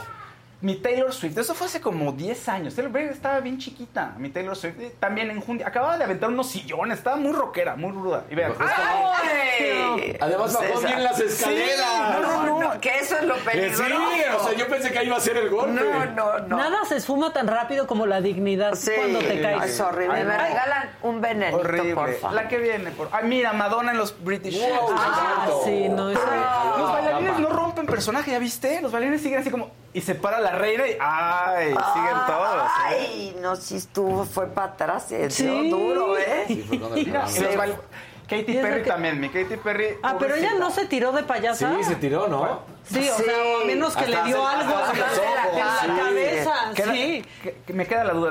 Creo que no nos quiere engañar Katy Perry. Yo creo en ella. Creo que sí se cayó. Quiero creer que sí se cayó. Y Fer, este es el para cerrar con broche de oro. Mira, aquí está mi Fer cantando y de pronto la. ¡Ay!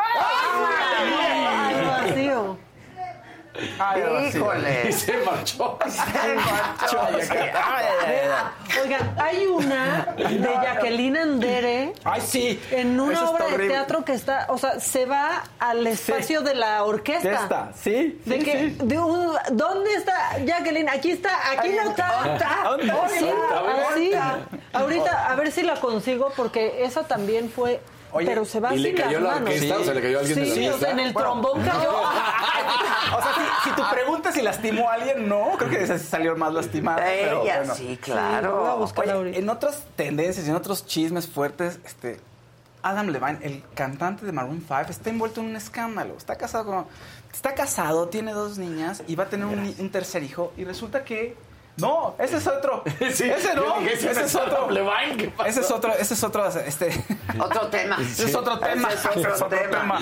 Es otro tema macabrón, pero bueno. Entonces resulta que Summer Strong, una modelo que tiene su Instagram. De Victoria's Secret. eh, no, está cas- esa es la esposa, sí. Ah, esa es la esposa. La esposa. Él está casado con una modelo de Victoria's Secret. Y entonces una modelo en internet, en Instagram, Summer Straw se llama, reveló que él acaba de buscar cuando se enteró que iba a tener a su tercer hijo. Y digo, a su tercer, todavía no saben qué es al parecer, pero dijo, oye, si es niño, ¿le puedo poner tu nombre? Entonces ella dijo que eso no le gustó, que él no tiene escrúpulos y reveló que habían tenido una relación durante un año mientras él ya estaba casado con su esposa.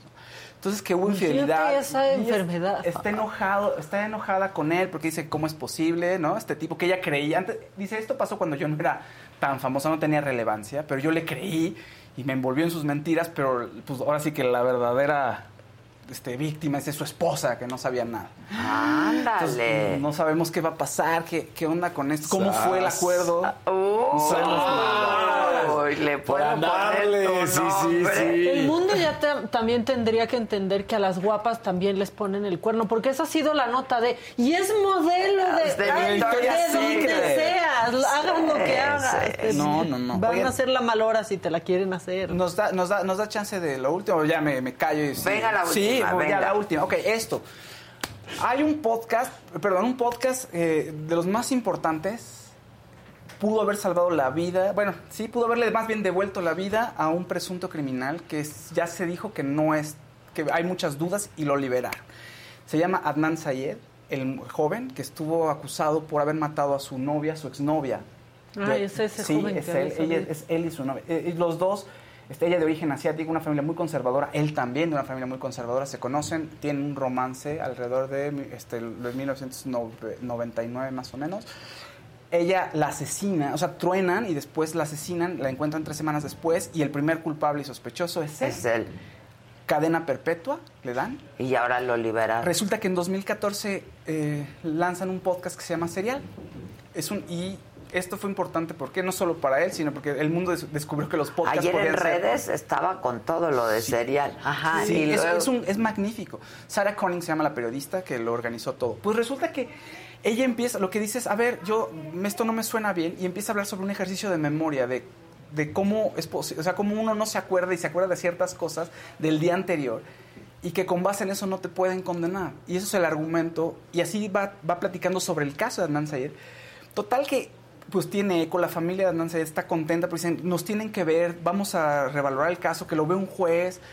Esto tarda, esto fue en 2014 y hasta ahorita, después de buscarle y buscarle y buscarle, descubrieron que sí había algo que ex- puede exculparlo y que no- probablemente no era el culpable. Gracias No, a ese que- podcast. Pues sí, o sea, todo, todo esto generó un halo mediático importante. Se hizo un documental cuatro años después, en 2019, en HBO sobre este caso. ¿Y qué pasó? Resulta, eh, bueno, resulta que los, eh, los abogados defensores pues, dicen, "Ah, vamos a buscar que reduzcan la sentencia porque hay una nueva ley que dice que si te condenan a los 17 años, an- cuando eres menor de edad, que es lo que le pasó a él, tenía 17 años, este, pues le pueden reducir la sentencia porque de por vida pues, ya, ya se Pues quedó ya. ahí. Y resulta que estaba- estaban revisando papeles y descubrieron dos notas de una llamada anónima en donde el, el fiscal había anotado los nombres de posibles asesinos y anotó pues, en información importante y esa se desestimó, la guardaron, la archivaron y la defensa no conocía. Ajá. Entonces un juez dijo, no, ¿saben que Esto está mal, estuvo mal armado, entonces vamos a desmembrar esto. Él se va a su casa, tiene libertad, este, está en libertad con, este, con un brazalete, Ajá, ajá. tienen ustedes, eh, al parecer, 30 días para, o una de dos, o replantean todo el caso o lo, des- o sea, lo abandonan O sea, y él es libre.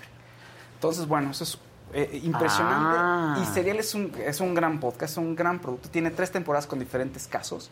¿No? El primero fue el de él. El segundo es acerca de un, de un militar que lo secuestran en, en Afganistán. El talibán lo secuestra y, lo, y está en la cárcel porque, por deserción. Entonces, No. ese es el segundo caso. Sí, sí, sí, sí. Está buenísimo. El tercer, Ah, está bueno. el tercer caso es de una chica que pronto está en un bar, la acosan sexualmente y ella termina en la cárcel. ¿Cómo?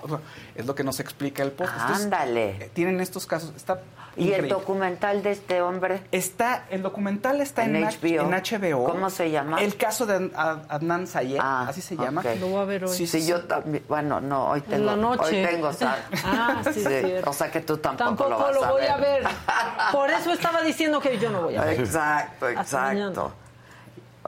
¿Y ya? Sí. Está bueno. Ya, ya. ¿Y ya? A ya mandé- puede hablar Casarín. Les mandé la caída de Jacqueline A Andere ver, por si a querían la verla. ¿La caída. tienen? Ya está la caída de Jacqueline, ya está, la tiene Oscarito, perfecto. A ver. Ah, Jacqueline, esa duele. Ve, se va. Uy, uy, uy, uy, uy, uy, uy, uy.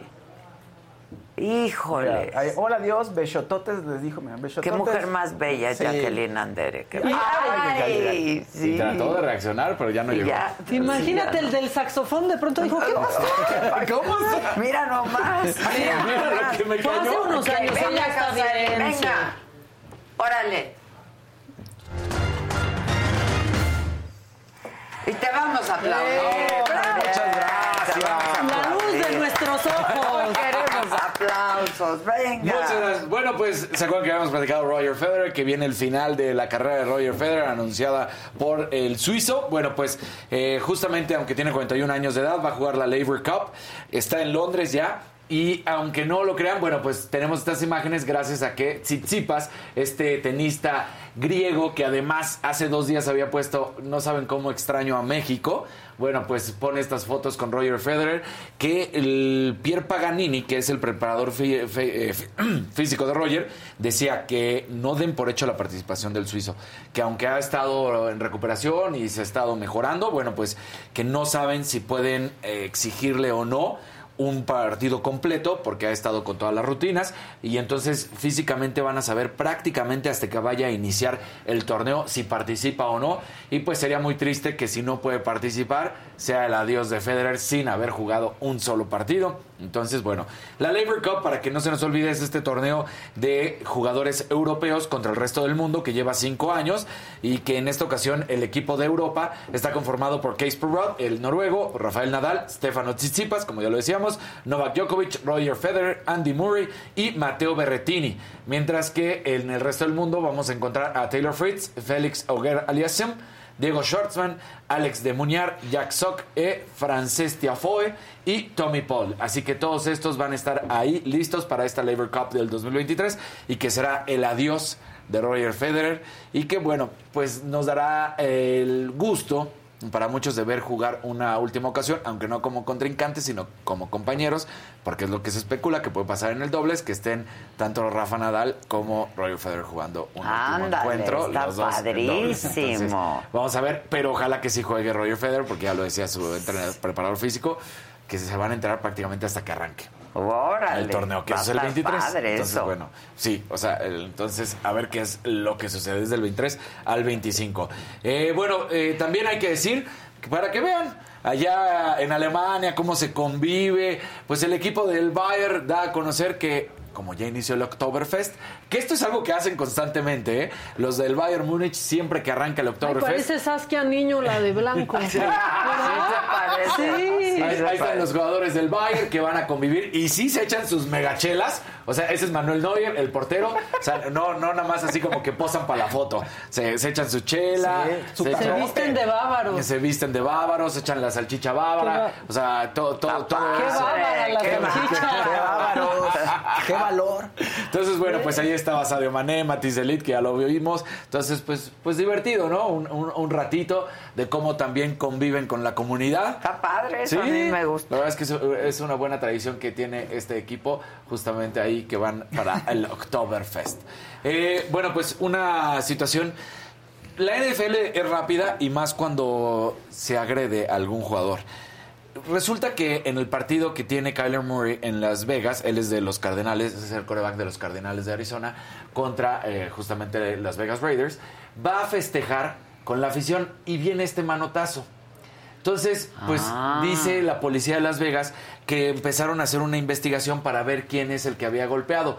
No es este de blanco, este de blanco llega y festeja. Ahora, cuando se ve el video, el cual no podemos poner, pero si lo pueden buscar, se ve que él llega a festejar. Este de blanco llega y le hace como un dame 5, se los da y de atrás de él hay un cuate con una playera gris que también hace lo mismo. O sea, está buscando un No high creo five. que haya querido No. pegarle, la O sea, le verdad. está- Se ve ahí que... Exacto. Está tratando de hacer Le un high five. sacar De un moco. acercarse. Se no, que no. le quiere O sea, es un que en verdad, si ponen el video y le van poniendo pausa, está atrás de este cuate. Sí trata de hacer un dame 5, pero pues ya le ganó el otro. Y entonces va bajando la mano y lo golpea, lo toca. Entonces, bueno, pues la, la policía está investigando, dice que ya tienen, por supuesto, el agente Larry Hetfield confirmó que se había presentado una denuncia de agresión en el estadio a las 6 de la a 6.30 de la tarde y que había sido el propio Kyler Murray. Ah, o sea, como que dijo, me golpearon. Me golpearon. Entonces dicen, bueno, pues. Bájale, no, bájale, están papá. investigando. No te vayas a desmayar. Que primero habían dicho que había sido un jugador de Cardenales y luego ya salió que fue el Colo. Y dices, a ver, tú fuiste con la Sí, afición, tú fuiste no, a festejar. Tú estabas viendo que Exacto, sí, y no te un puñetazo, ¿no? O sea, Si pues va se quejara Enrique Iglesias. Sí, claro. claro. Y la mejor noticia, que ayer nos comió el tiempo el Canelo, pero la Ay, mejor mi- noticia... Espérenme, pásenme a mi canelito, por favor. Ah. Jazz. Vas. Bueno, la mejor noticia, este, ayer nos ganó el tiempo, Andrea Martínez, después de semanas de expectativa, se convierte en la primera futbolista de americano en México, en la ONEFA, en debutar. Ándale. Es pateadora y entonces con 21 años de edad, estudiante de Derecho, fue presentada como jugadora del equipo. De hecho, habíamos hecho un seguimiento cuando recién pasó, que estaba pasando por las pruebas. Había sido un grupo de 10 mujeres que habían ido a probarse con el equipo y bueno, con las Pumas. Y resulta que, bueno, solamente ella se quedó con Pumas CU y lo hace este fin de semana, debuta y se dio en el tercer cuarto de visita cuando CU, de los Pumas CU enfrentaron a los Borregos del SEM y eh, permitió que los felinos se pudieran arriba por 21 a 7. Así que bueno, pues nada más recordar, usa la número, el número 49. De hecho, en la foto del equipo que, que había sido publicada con la rectoría, pues sale con el pelo amarillo, porque así pintan siempre a todos los novatos, es la novatada. Entonces, bueno, pues ahí está y hace historia porque se convierte en la primera mujer en la UNEFA, nuestro fútbol americano mexicano. Women's Power. Women's Power. Ahí está como pateadora y lo hace muy bien. Así Qué que, buena bien. onda. Es que miren el, el candelito. ¡Eso! El El flequito del canelito. Me lo regaló Sulaimán, ¿no? Me lo regaló y los hacen en una comunidad Ajá. este mexicana. Está padrísimo su pelito. Sí, está todo. Mira, y estaban preparados por si perdía. No, su, ¿Su cinturón? Ah, de su campeón. cinturón. Pero estaban preparados por si, por si Se le perdía. quita, se le quita. Sí, por si perdía. Y se lo pones al de Golovkin. Y se desnuda ya. Exacto. Exacto. Está padrísimo. Sí, está increíble, la verdad. Su barbillita, su pelito Sí, naranjita. está muy bonito. Y justo así de hábil se veía el canelo en la pelea. Exacto, Sí. exacto. Pues muy bien. Bueno, pues este, Y bueno, nosotros seguimos buscando rapidísimo, la entrevista exacto, con el Canelo. seguimos buscando. Ten calma, no hay Ah, prisa, bueno, es que pensé que ya nos íbamos de tema, no, nada más. Oye, y ya viene la Fórmula 1, ¿no? A México. exactamente. Que además, este, pues ya saben que si hay colorcitos en el chat, nosotros Interrumpimos inmediatamente. interrumpimos. Miren qué bonito. el Interrumpimos la programación. Entrevista que seguimos buscando. Por cierto, hay que hablarle a Carla. Bueno, y luego. Eh, bueno, pues eh, Robert Lewandowski, que es el eh, delantero del Barcelona polaco, pues ayer da una declaración muy clara. Mira, ahí estaba Andrea Martínez, todavía teníamos la foto para que la veamos con su pelito pintado, porque había sido la novatada. Entonces, ahora ya, ya sabes que ya las novatadas ya no son de golpe, sino ya Sí, nada más. no, qué lo- bueno. sí, que es Qué- bueno. qué- qué bueno. Los rapan o les pintan el pelo y bueno, pues ahí la, la pintaron y entonces histórico, es histórico, debutó y pues lo hizo bien. la Bien. pateadora. Entonces, ella muy bien. Ella muy bien, exactamente. Y ya estamos tramitando nuestra transmisión desde Tijuana. Desde Tijuana. Desde Tijuana. Eso, eso. Women Power. Women Power. Vamos a por las. Exacto. Bueno, Sí. pues nada más terminar diciendo que Robert Lewandowski, el delantero polaco del Barcelona y por supuesto la selección polaca, que es la estrella, dice, el partido clave del Mundial para avanzar es contra México. Así tal cual. Fue, lo hice. El, el equipo favorito de nuestro grupo es Argentina. Ok. Y van a pasar sin problema. Si queremos avanzar, vamos contra México porque... pues, aunque- que está facilito. Sí, no, no, no dijo porque, de hecho, hasta le echa porras a México y dice, México siempre llega, pues, a hacer que los mundiales sean divertidos porque le ponen ¡Hombre, sabor. claro! porque Salen muchos memes. O sea, la afición las Claro. hacemos todo por la ola. Pero sí lo dijo así como, ese primer partido contra México es la clave. Y si ganamos estamos del otro lado, entonces también lo tienen, Ay, no, lo ya. tienen muy clarito los polacos, que además mucha gente de este lado siempre dice, ah, nada más es Robert Lewandowski. No, tienen una cantidad de jugadores espectaculares en la Juventus, en los que- equipos que quieras. Como el nuestro. Como- casi. Sí, Sí, igualito, casi, igualito. casi. No digas que duele. O sea, el primer partido de México que vamos a ver. contra ¿eh? Polonia. Y entonces, pues la verdad es que se ve muy, muy, muy complicada. O sea, ¿cuál es el leve? O sea, ¿Cuál es el fácil? ¿Vamos a llegar al tercero? Arabia Al tercero sí. El, tercero sí, o sea, porque es el- la fase de grupos, eso no hay nada que hacer. Al pero- Pero al cuarto. Al cuarto no. No, yo Van a no llegar ellos nada. al que no llegue uno al cuarto. Sí, sí, sí, está Van a llegar ellos a su cuarto, pero empacar. Sí, está Mira, ahí te va. Argentina nos va a ganar porque es además. Exacto. Yo hasta veo campeón del mundo a Argentina. Luego. Arabia Saudita siempre se le ha hecho menos porque no se conoce mucho. Pero Arabia Saudita, pues allá es prácticamente como si fuera local. Pero sí le vamos a ganar a Arabia Saudita. Es- ¿Quién Esta temporada, sabe? o sea, eh, pues, de calificación pasó en primer lugar de grupo, ha hecho las cosas muy bien. Ya O sea, díganme que Arabia Saudita Digamos sí. que el facilito, entre comillas, es Arabia Saudita y no es cierto. O sea, tampoco es en Chile Ok, ¿no? O sea, la neta. Y Polonia es un equipo muy fuerte. Entonces, que va a ser el tercero de o México. sea, los equipos fuertes, el más fuerte, quitando Argentina, sería México y Polonia.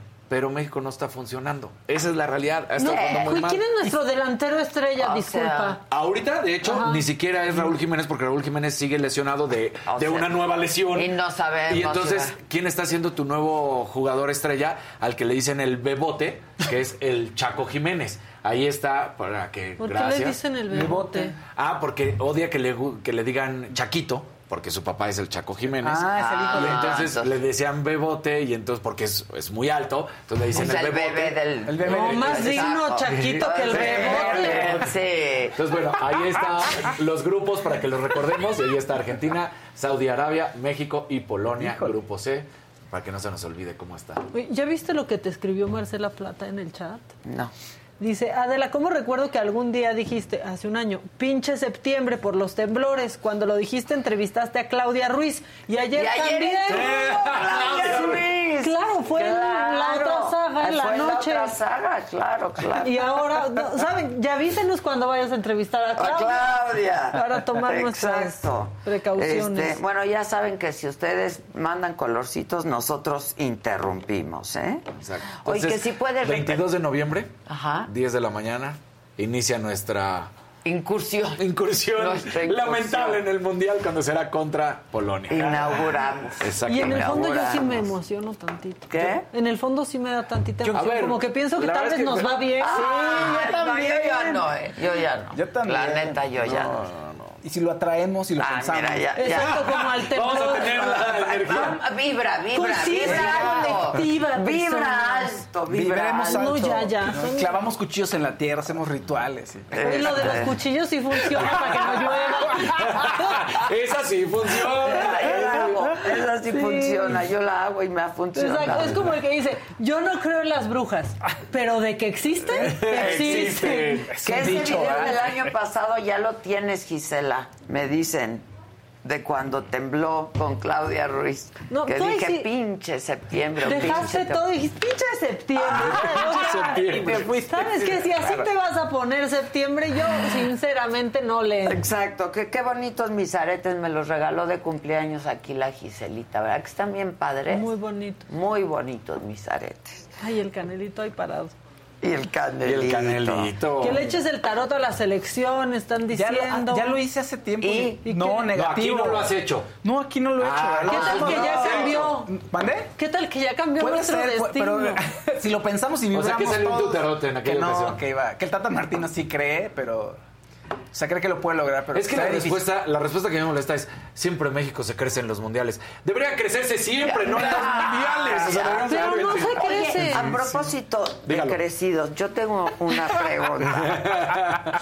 Yo- veía antes de la pelea que pasaban imágenes del Canelo, Sí. ¿no? Antes de la pelea, que estaba, en- no paró, no paró, o sea, no, estaba entrenando y, o sea, como para mantenerse caliente, Sí. digamos, ¿no? El cuerpo.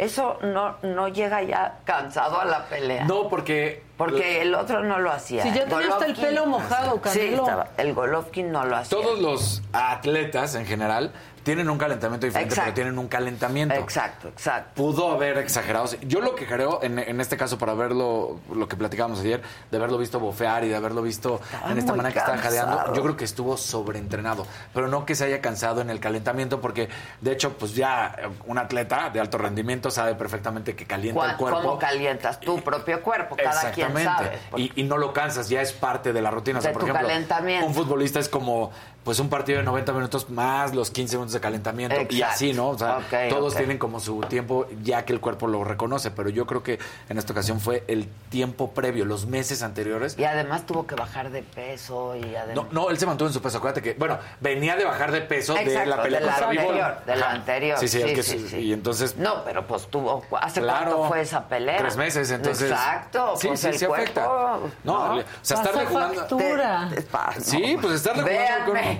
Véanme, y díganme si el cuerpo no pasa factura. estarle jugando al, al cuerpo y a la comida y al entrenamiento. Exacto, Porque en más solo tres meses tuvo que bajar ¿cuántos kilos? 6 kilos, Seis que es kilos. muchísimo. Te muchísimo. descompensas, aunque Sí. seas el canelo, ¿no? Seas el que seas, porque Yo digo que sí. Sí, sí, sí. sí, sí, está, sí, sí está muy fuerte. Que si ya hablamos de la selfie de Marcelo, desde ayer. Pinche septiembre, cara. Pinche septiembre. Ese también cara. estuvo fuerte, pero no me acuerdo cuánto fue. No, pero no tanto. No, no así. No tanto, Así. no Fue en tanto. la noche. Que Ramírez Marín dijo, ya me tengo que ir, voy a ver a mi hija, ya me tengo que ir. Pero ¿qué tal el Titanic? Los músicos seguían. Sí. Y yo decía, vamos a salir. Hay que seguir el protocolo. Hay que seguir el protocolo. Pues sí. Claudia y tú hasta el final, sí. Casi que dice, pongan otra canción, por favor. Ay, no. Este, que por favor digas del podcast otra vez, que Sí. cómo se Serial. llama. El podcast se llama Serial y está disponible en todas las plataformas, ahí lo pueden encontrar. Sí está en inglés, no, no tiene... Hay otros podcasts que los hacen internacionales y que tienen mucho éxito, como el del Doctor Muerte, ese es, Ajá. otro que tienen que ver, está en varios idiomas, pero este serial está en inglés, pero bueno, lo consiguen ahí, en, pónganse en su plataforma favorita, le ponen serial y ahí está. Ah, ok. serial. Con ese Cereal. y con I, no vayan Sí, a andar no, buscando no, sus no es Lucky cereal. Charms. No, exacto. Sí, no, no, no, no. A ver, vengan, vamos a recordar el momento de... Está, temblando, está temblando. Está temblando y bueno. Está temblando. Cuando el sol se esté ocultando y en tus ojos brillen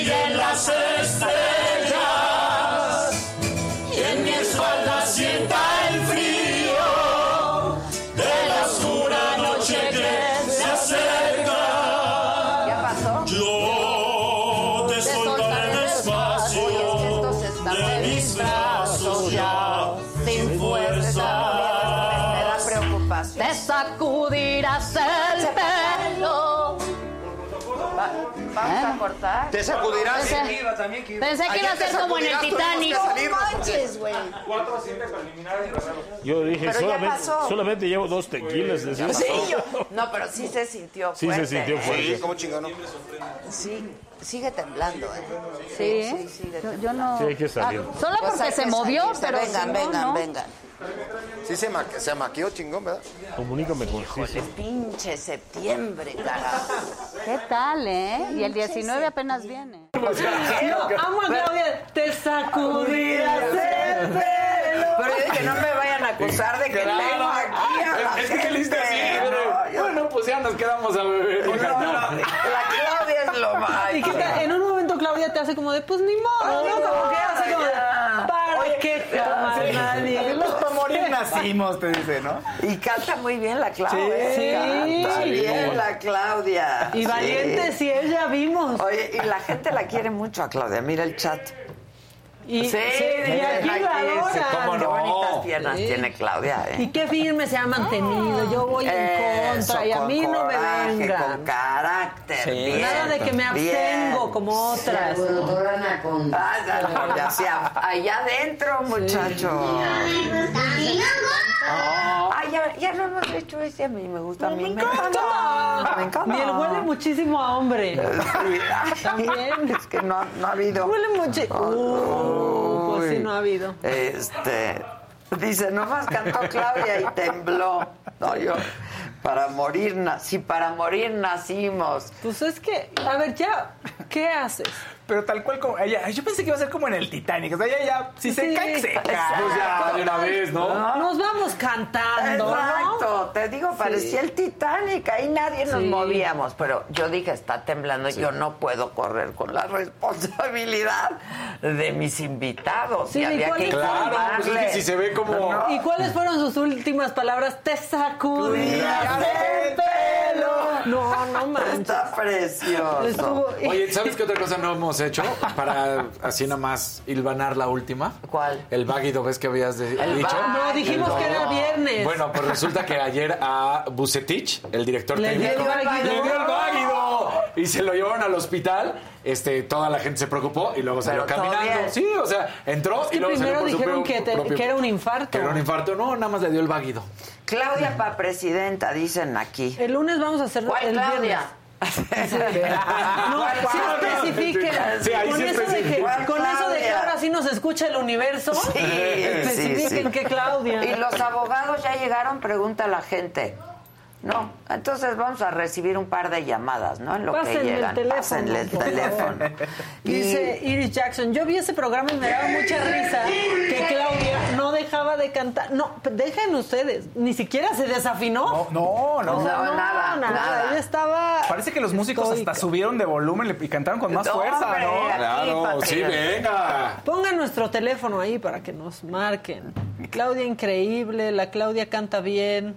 Ya está el teléfono en pantalla por si alguien quiere llamar y si quieren mandar un colorcito, muchachos, si quieren Por ponerle favor. like. Sí. ¿eh? Martes de mentadas. Martes de mentadas. Pinche septiembre. Pinche septiembre. Pinche septiembre. Qué poca madre. Lo dije entonces, Sí. lo dije bien. Exacto. No, ya pinche septiembre Pinche sí. septiembre. O sea, porque ahí anda uno con el miedo. Vamos a tomar unas llamadas del público y si ustedes se pintan de colores. La Mesón Micha ya nos está hablando. La Mesón Misha. Sí. ¿No? Así lo tenemos guardado. ¿Quién eres? Sí, claro, de esa cuenta, pero no puedo creer que esté ahí. Ah, yo dije, ¿por qué? ¿Por qué me lo está negando? ¿Cómo Sí. estás? ¿Cómo estás? Muy bien, ¿y ustedes? ¿Quién es Tiemble, tú? Tiemble, tiemble, que tiemble. Sí, pinche septiembre. Tiemble que tiemble, pinche septiembre. No, no, no, ya no, ya no. Oye, Septiembre. ¿Tienes dudas de algo de lo que estoy usando el día de hoy? ¿El vestido solamente? No es vestido, es una Camisa, camisa, ¿no? Una Carolina camisa. Herrera. Es una camisa Ok. Carolina Herrera. Ok, para Unas mallas sin marca. Este, Que son las mejores que siempre. son las mejores y el- el- la botita, manito. El caco. Bueno, El porque ya tengo el zapato, tengo el arete, tengo... El arete no sé qué marca es, pero me los regaló Gisela y me encantan. A mí Ya, me encantan. A mí me encanta. Te mandamos besos, mesón Misha. Solo las gafas, las gafas esas son las que dices que no encuentras, pero están Son increíbles. No, Parker. estas son Warby Parker. Marca Perfecto. Pues sí, suban, suban ahí en sus redes la página para que vayan viendo. Ya estás. Hay que, hay que ver, hay que seguir a la cuenta de Le Maison Misha, a ver si le pueden poner ahí, porque pues es un fan que ya es amigo, eh, porque empezó a sacar. ¿Eh? Que aquí andamos. Gerardo. Que andamos. Gerardo, mucho gusto. ¿Cómo estás, Gerardo? Y Ay, él Gerardo, pues, siempre, siempre publica lo que traigo puesto, cosa que pues, Qué bonito. te agradezco. No. Sí, está bien. Te mando besos, Gerardo. Diario, diario. Igualmente, estoy muy nervioso, qué emoción. Mu- muchas gracias. Pongan la Bye. la Misha. Amazon Misha. Ok. ¿Alguien más? A ver, pues llame, llame ya, llame ya. Mira ya. Hola, ¿quién habla? Maca, Sí, no me asustes, ahorita no andamos para esas cosas. Sí, ¿quién habla? mi nombre es Sofía. Hola, Hola, Sofía. Sofía. ¿qué onda? Oye, pues justo llamaba para felicitarte por la más draga. Ah, muchas Ah, gracias. mira. Pues el próximo martes ya. Allá estrena próximo martes. Bien. Ahí lo ves.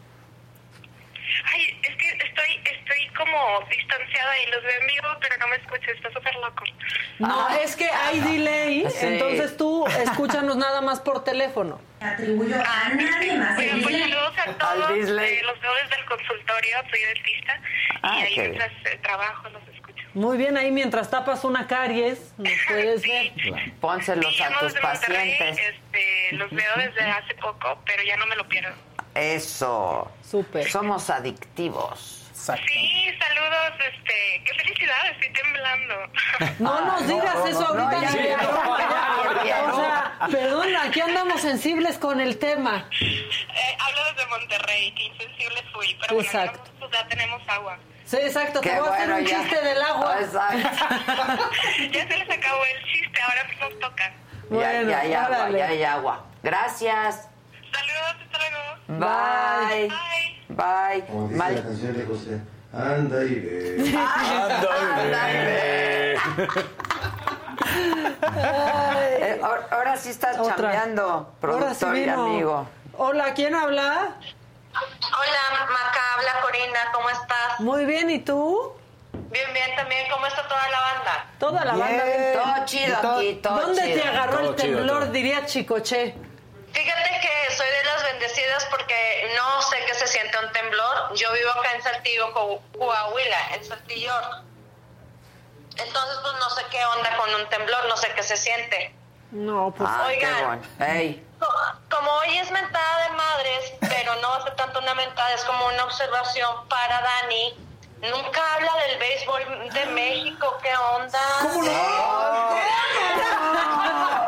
Como le cae mal AMLO, no, no es cierto. Ay, ya lo que, ya- yo también el vato no me cae bien el señor, pero pues este que toque algo de, de sultanes que perdió ayer. Le perdió ayer con los leones. Sí, Por eso no lo dijo, para, pa- para, para no lastimar a nadie. Ah, bueno, muy bien. Solo Y, por este, eso. Y no nos han dicho qué días va a estar Luis G.G. Este, lo extrañamos, entonces pues para que nos digan que cuándo va a estar o qué. Es que no le han dicho ni a Luis, no te preocupes. Ni Luis sabe. Habían dicho que sábados y domingos. Sí, el viernes habíamos quedado que sábados y domingos. Muy bien, nos programamos entonces los dos días también. Órale, te mandamos un beso. Igualmente, que estén muy bien, Bye. los amo y echarle chingazos. Eso. No hay de otra. Maldito duende, nos saluda desde California con un amarillito. Muchas Ándale. gracias, maldito duende. Maldito duende. Este. Ay, ay, nada más escuché la risa de la más Sí. malvada. La que es jazz. La jazz. Otra llamada, esta creo que es de Guadalajara por la Lada y ahí sí se sintió el temblor. ¿Quién habla? Hola, habla Ivette Maca, ¿cómo estás? Bien, Ivette, ¿tú? Inés. También, ¿Ivette o. Inés? Ibe- Ivette, ¿verdad? Sí, Ivette. Oye, ¿y hablas de Guadalajara? Sí, de ahí mero. ¿Y De- qué pasó de ayer? Hombres. ¿Cómo sentiste el temblor? Horrible, la verdad es que aquí tiembla muy poco y sí, ayer sí estuvo bastante fuertecito, sí, sí nos asustamos bastante.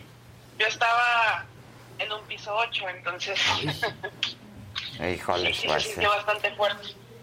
Pues qué mal, pero bueno, todos estamos bien, la mayoría estamos Sí. bien, entonces pues ya. Así ¿Algo es. que Quiero quieras? un beso, sí. La señora de la casa, mis respetos. Gracias. La reinota. Ay, muchas gracias. Y, eh, bueno, a Dani, a Fausto. Fausto, eh, a mí me encanta tu trabajo, no hagas caso de lo que la gente diga. Gracias. ¿Ves? Todos los Gracias. programas y todos tienen que evolucionar y aquí ya están evolucionando y todos los cambios son para bien. Felicidades por su trabajo a los cuatro. Bien, Ivette. Gracias. Muchas gracias. Gracias. Un beso. Besos. Bye. De Fausto que lo No, pero mira, te dijeron algo bueno seguido de otra cosa. No de- tú muy bien, aunque te critiquen. Tú muy bien, no hagas caso. No, hagas caso de todo lo malo que dices. Exacto. Este, muchas gracias a todos por sus comentarios. Este, que eches más chisme, dicen aquí, Faust. Pues luego, luego me di- luego se quejan de que, ay, es todo Pati Chapoy. Ay, bueno. No, aquí no son. ¿Verdad que no? ¿Quién Aquí no hay. Hola, buenos días, Janet. Hola, Janet. Gracias. ¿Qué tal aquí? Que quiero saludar a la señora de la casa, la estoy viendo en este momento. ¿Se Yo te mando un beso. Aquí te está escuchando. Aquí estoy. Ah, ¿qué tal? Muy bien. Señora Adela, buenos días, ¿cómo está? Yo muy bien. ¿Cómo está usted? Bien, mi nombre es Janet, los estoy viendo. Hace tres meses me perdí de estar con ustedes. Eh, me fui a tomar un curso, pero bueno, ya estoy aquí retomando. Tú muy bien, este, Janet. La visita y la vista con ustedes. Muchas gracias. Te mando un beso con mucho, mucho cariño. Bien, todo Janet. bien. Y danos like. Exacto. Muchas gracias. Sí, Un claro azulito. sí. Órale, un abrazo. Gracias. Emiliano Hernández. Emiliano Hernández dice, Fausto, extraño cuando imitabas al güero soltero. Ah, bueno, eso es de otros programas. A ver, yo ¿qué- quién? ¿Qué no, hacías? es que no sé si tenga... había un- una persona que estacionaba coches cerca de donde yo trabajaba, aquí en Palma. Entonces Ajá. eran dos estac- De hecho, eran dos viene, viene, ¿no? Uno era el güero y el otro era el moreno. tal cual. Ok, ok. Todo muy hacía- correcto. sí, todo muy correcto. Entonces, el güero era un personaje muy particular. Y su frase siempre era que llegabas y te decía, no, güero, te daba consejos de vida. Entonces te decía, no, güero, no sé qué, no te cases, güero, no sé qué. Y le digo, no, pues ya me casé, güero. Oh, no. Y se enojaba.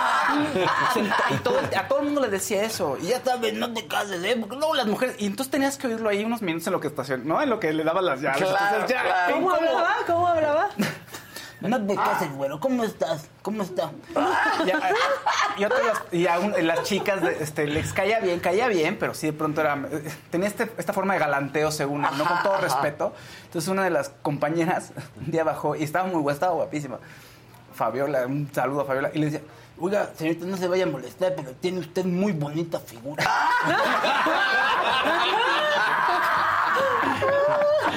Entonces, ese era el ¿Y a. Fausto que lo ve un perro? Ah, Sí, pues no, a mí me daba consejos de no te cases, güero. no". Pero el güero y el moreno eran muy chistosos. Y Era te como- casaste. Y me ¿Y- casé. y el moreno qué decía? No, él se pelea, o sea, se odiaban horrible. No, no le dejes a ese el coche, si ese...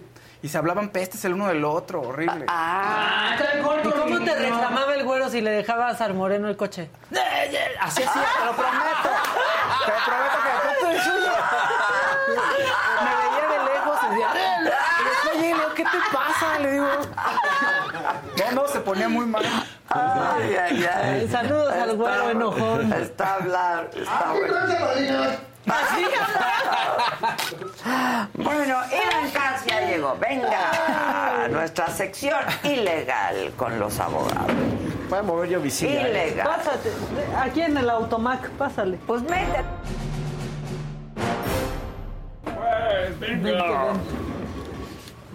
Hola. Hola, Kat. Ay, ay, ay. Órale. Toma, toma, toma, no pasa nada. Ahorita, ahorita. ¿Cómo estás, mi Pues aquí queridísimo Préstasela para la computadora antes, porque le cayó en el teclado. Sí te molesto. Que hablemos de Dimash que cantó el himno kazajo ayer. Qué bárbaro. un Sí, buen rato. ¿Te viste sí. la pelea, compadre? Fue, sí, sí la vi. Es, como decía Baudelaire, un oasis de terror en un desierto de aburrimiento. Sí. Sí, Sí, qué va, qué va la pelea. Qué- Por eso ya no me gusta el box. Qué mala A ver, hay peleas. Cuando menos llaman la atención es cuando de repente ves una gran eh, lucha pugilística, porque sí, lo de ayer, lo de antier, fue muy, muy malo. Decepcionó en todos los sentidos. Lo único que fue muy interesante es ver cómo Alejandro Fernández se está convirtiendo en el Drácula mexicano. se parece a Drácula, ¿no? Sí. Pero bueno, tú, sí. ha, ha sufrido una transformación. El paso La de los años. metamorfosis. Así es. metamorfosis. Pero bueno, lo menos interesante de todo fue la pelea. Ah, O sea, Qué muy aburrido un cacho, pero al final, pues. Al final se descompone compone la pelea gracias a Golovkin. Gracias a Golovkin, que No es se el que empieza. porque, porque nada más nos sacaron un susto innecesario. Sí. No, a- en ese punto yo ya le iba a Golovkin. ¿Cuál susto? Yo decía, ya, ándale, acábalo, Y Golovkin. lo peor de todo es que Golovkin es el que parece el mexicano. Sí, ¿no? sí. Parece sí. más mexicano que el Canelo. Es que el estilo de- Mucho más. el Es estilo que de pelea nuestro es- canelito. eh. Ay, que está muy bien, está, está, Está enorme. padrísimo, Sí, ¿verdad? Padrísimo. Me lo regalaron. Sí, mira, muy bien. Sí, Muy bien. Muy bien. Muy bien. Es lo que traje de la pelea. Es lo que conservo de la pelea.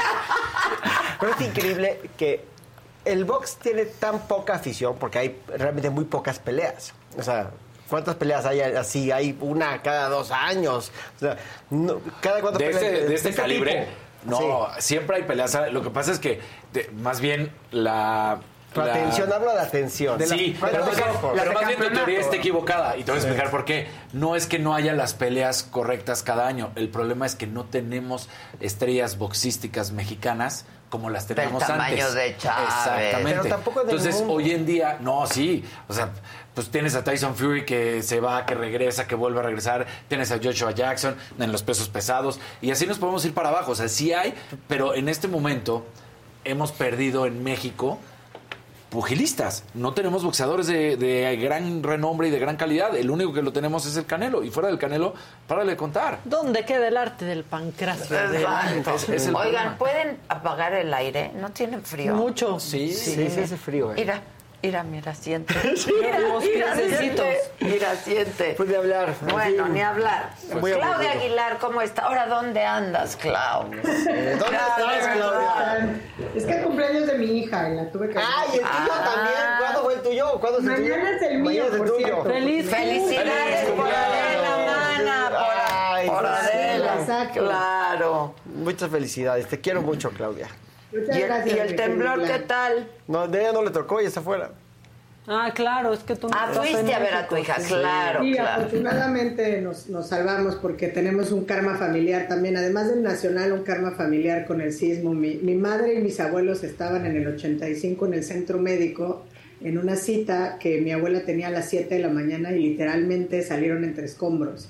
Entonces tenemos un familiar ahí. Y bueno, como yo soy del 21, digamos que, que, esos momentos de, de festejo y celebración siempre se ven de alguna manera muy, muy evidenciados por el tema de los temblores. Eh, mi sobrino nació en 2017, justo el 20 de septiembre, porque el 19, afortunadamente, aunque mi cuñada estaba en trabajo de parto, se, se interrumpió por, por el sismo del 17. Entonces, por suerte no estábamos ahí. Qué bueno, qué bueno, mi Clau. Yo ni me enteré. ¿No? O sea, me enteré porque me dijeron, pero no lo No lo sentí. sentiste. No lo sentí, no. Pero sí me bajé. ¿Dónde estabas? En la oficina. Ya. ¿Pero ¿Pero qué tal es? México? Que hasta los simulacros los hacemos con temblores. Sí, no, no, no, no, no, no, somos... Sí, terribles. Terribles. Y estábamos en sesión de fotos en la oficina, porque estamos haciendo fotos para la página Oh. web. ¿Y salieron movidas? Salieron movidas. Estamos haciendo fotos para la página. Entonces estaban pues, todos los abogados, que hace mucho que no juntábamos a todos. O sea, desde pues, la, la pandemia, ya nunca hemos Claro. estado todos más que las fiestas de Navidad o las posadas, lo que sea. Entonces sí fue, fue muy impactante. Que nunca hablas de frontón. Ah, ese sí nunca hemos hablado de frontón. Béisbol sí hablamos. Ni de rugby, Que el ni de frontón en cricket. México era súper Sí, popular. Y se volvió a abrir el frontón México, pero la verdad es que sí, sí, sí se ha perdido. ¿Y dónde está lo que fui a hacer Fuiste con unos pelotaris, Las además. pelotaris, sí. ¿Dónde está? ¿Dónde está? ¿Ya lo podemos sacar o no? Que te voy a decir algo. Yo, no. Todavía no. O sea, hace, hace un par de años yo entrevisté a unos pelotaris españoles que venían a nuestro país a seguirse eh, entrenando. Sí. Porque decían, es que México sigue siendo una potencia. Sí se ha perdido el, el- el gusto, la afición, pero Ah, los que ya, son ya perdimos importantes... el gusto por todo, excepto del fútbol. Y mira, y mira nomás Y lo vamos a perder en- en dos meses vas a ver. Sí, sí, sí. Qué barbaridad. Bueno, ¿de qué vamos a hablar hoy, Katz, Claudia? Del caso de la Valle me dijo, te lo Ah, qué comentamos, bien, sí, muy que bien. está muy interesante. Pero pues como, como Claudia no está aquí y después cuando no está habla- hablamos los que estamos de más, me gustaría que empezara Claudia Bien. algo que Claudia no quisiera empezar. Gracias, Hilar. Oye, digo, no es que no quiero empezar, pero este sin duda sí es tu tema. Lo que sí vale la pena eh, destacar es que justamente este, este, esta noticia, bueno, toma vuelo precisamente porque pues sale del reclusorio y, y finalmente con una medida para seguir el proceso en libertad, pues después de que si se acuerdan, eh, en septiembre me Ujú. parece que también, o sea, unos días antes le habían dicho que iba a tener que que seguir, o sea, más bien habían negado cambiar la prisión preventiva justificada al, pues, al ex senador, ¿no? Entonces creo que en este momento, Ilan, más bien tendrías que dar un contexto para que recapitulemos, porque bueno, sin duda todos tenemos conocimiento que lo, lo vincularon a proceso por temas relacionados con Odebrecht, pero vale la pena que tú más bien nos señales qué es esto en términos llanos, eh, cómo se cambia la medida, ¿no? La medida de prisión justificada por esta posibilidad de que siga el proceso en libertad, que no significa que esté, bueno, digamos, exonerado en este momento. Por supuesto. Mira, este es un caso interesante porque, eh, para, empezando con la conclusión, mi conclusión es que en esta ocasión, o sea, por más improbable que suene, la Fiscalía General de la República tuvo un momento sensato de reflexión. Sí cuesta trabajo Y creerlo, creer. Pero la, la Fiscalía dijo, ¿ustedes qué? Lo que más nos conviene, o sea, ahora sí que lo lógico es que pase su procedimiento en libertad. Porque efectivamente hubo una audiencia de revisión de medidas cautelares en agosto. Y en esa audiencia no le cambia la medida al juez, pero sí le dice la fiscalía, hasta donde entiendo, porque pues como comprendan yo no estuve ahí, pero lo que tengo entendido es que se voltea el juez y le dice a la fiscalía, oigan, si este cuate trae unos temas de salud, que aparte me queda claro los que eran, o sea, no eran inventados, ya había un, tema, había un tema de hipertensión, creo que había un tema de depresión, había un tema sobre todo gastrointestinal que se estaba enredando. Digan, oigan, digo, igual y valdría la pena pues meditar si no lo cambias. Yo creo que lo dijo el juez, un poco pensando, pues cámbialo de hospital, a- o cámbialo de reclusorio a uno que tenga un hospital o que le pueden dar una mejor atención. atención. Entonces promueven los abogados de, de la Valle, que son abogados que yo, francamente, los, les tengo un gran aprecio, es Felipe Gómez Montt. Pablo Gómez Montt, Pedro Velasco y Pepe Zapata, que son mis amigos, los quiero mucho, y de contrarios, puta, cómo los he sufrido. Sí, de, contrarios los he sufrido. De verdad que no- y, y somos compañeros de la universidad, de hecho, o sea, nos Ah, conocemos mira. desde siempre. Y orgullosamente, a pesar de que los he tenido de contrarios en un asunto recientemente y hemos estado un poco ríspidos, les tengo un gran, gran, gran aprecio.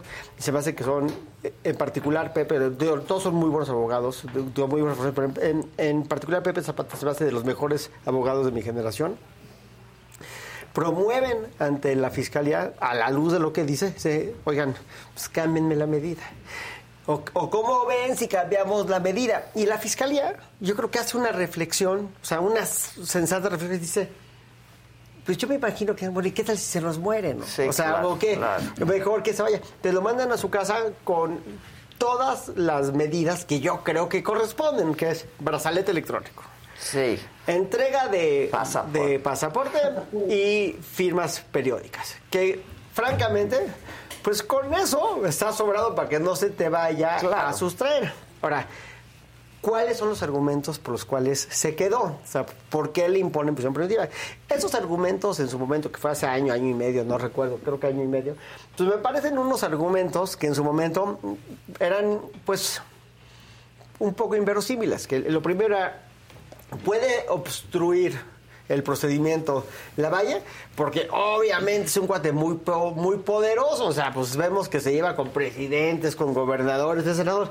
Pues sí pero yo conozco muchos senadores que no te pueden resolver una tacita de té Oiga, ¿no? no, yo también. una tacita de café o sea Sí. no, no es no no iba por ahí. Y después se puede que se, se puede fe- que se puede pelar. Bueno sí se puede fugar pero pues no veo por qué él se podría fugar más que otro y más con un aparte pues a la valle si se quiere fugar se llega al aeropuerto de la Ciudad de México lo van a ver todo el mundo lo va a reconocer. O sea es una figura que ha estado todos los días en el periódico.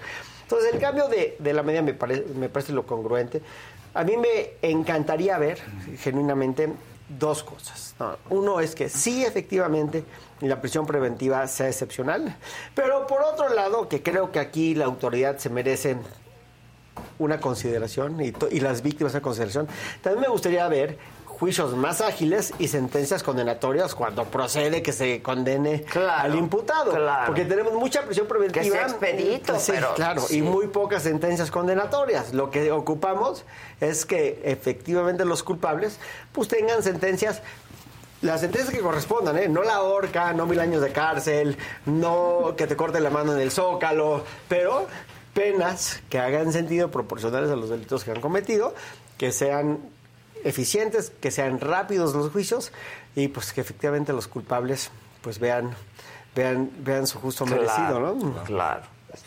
Creo que en este tema es bien importante porque efectivamente, bueno, estamos pidiendo, o sea, creo que como sociedad, al margen del exceso del uso de las medidas, eh, ya sea de prisión preventiva oficiosa o justificada, eh, como bien dices, bueno, pues estas otras medidas que se pueden poner, como en este caso, bueno, pues que entregue el pasaporte y que no pueda salir al país, que además es evidente que lo reconocerían.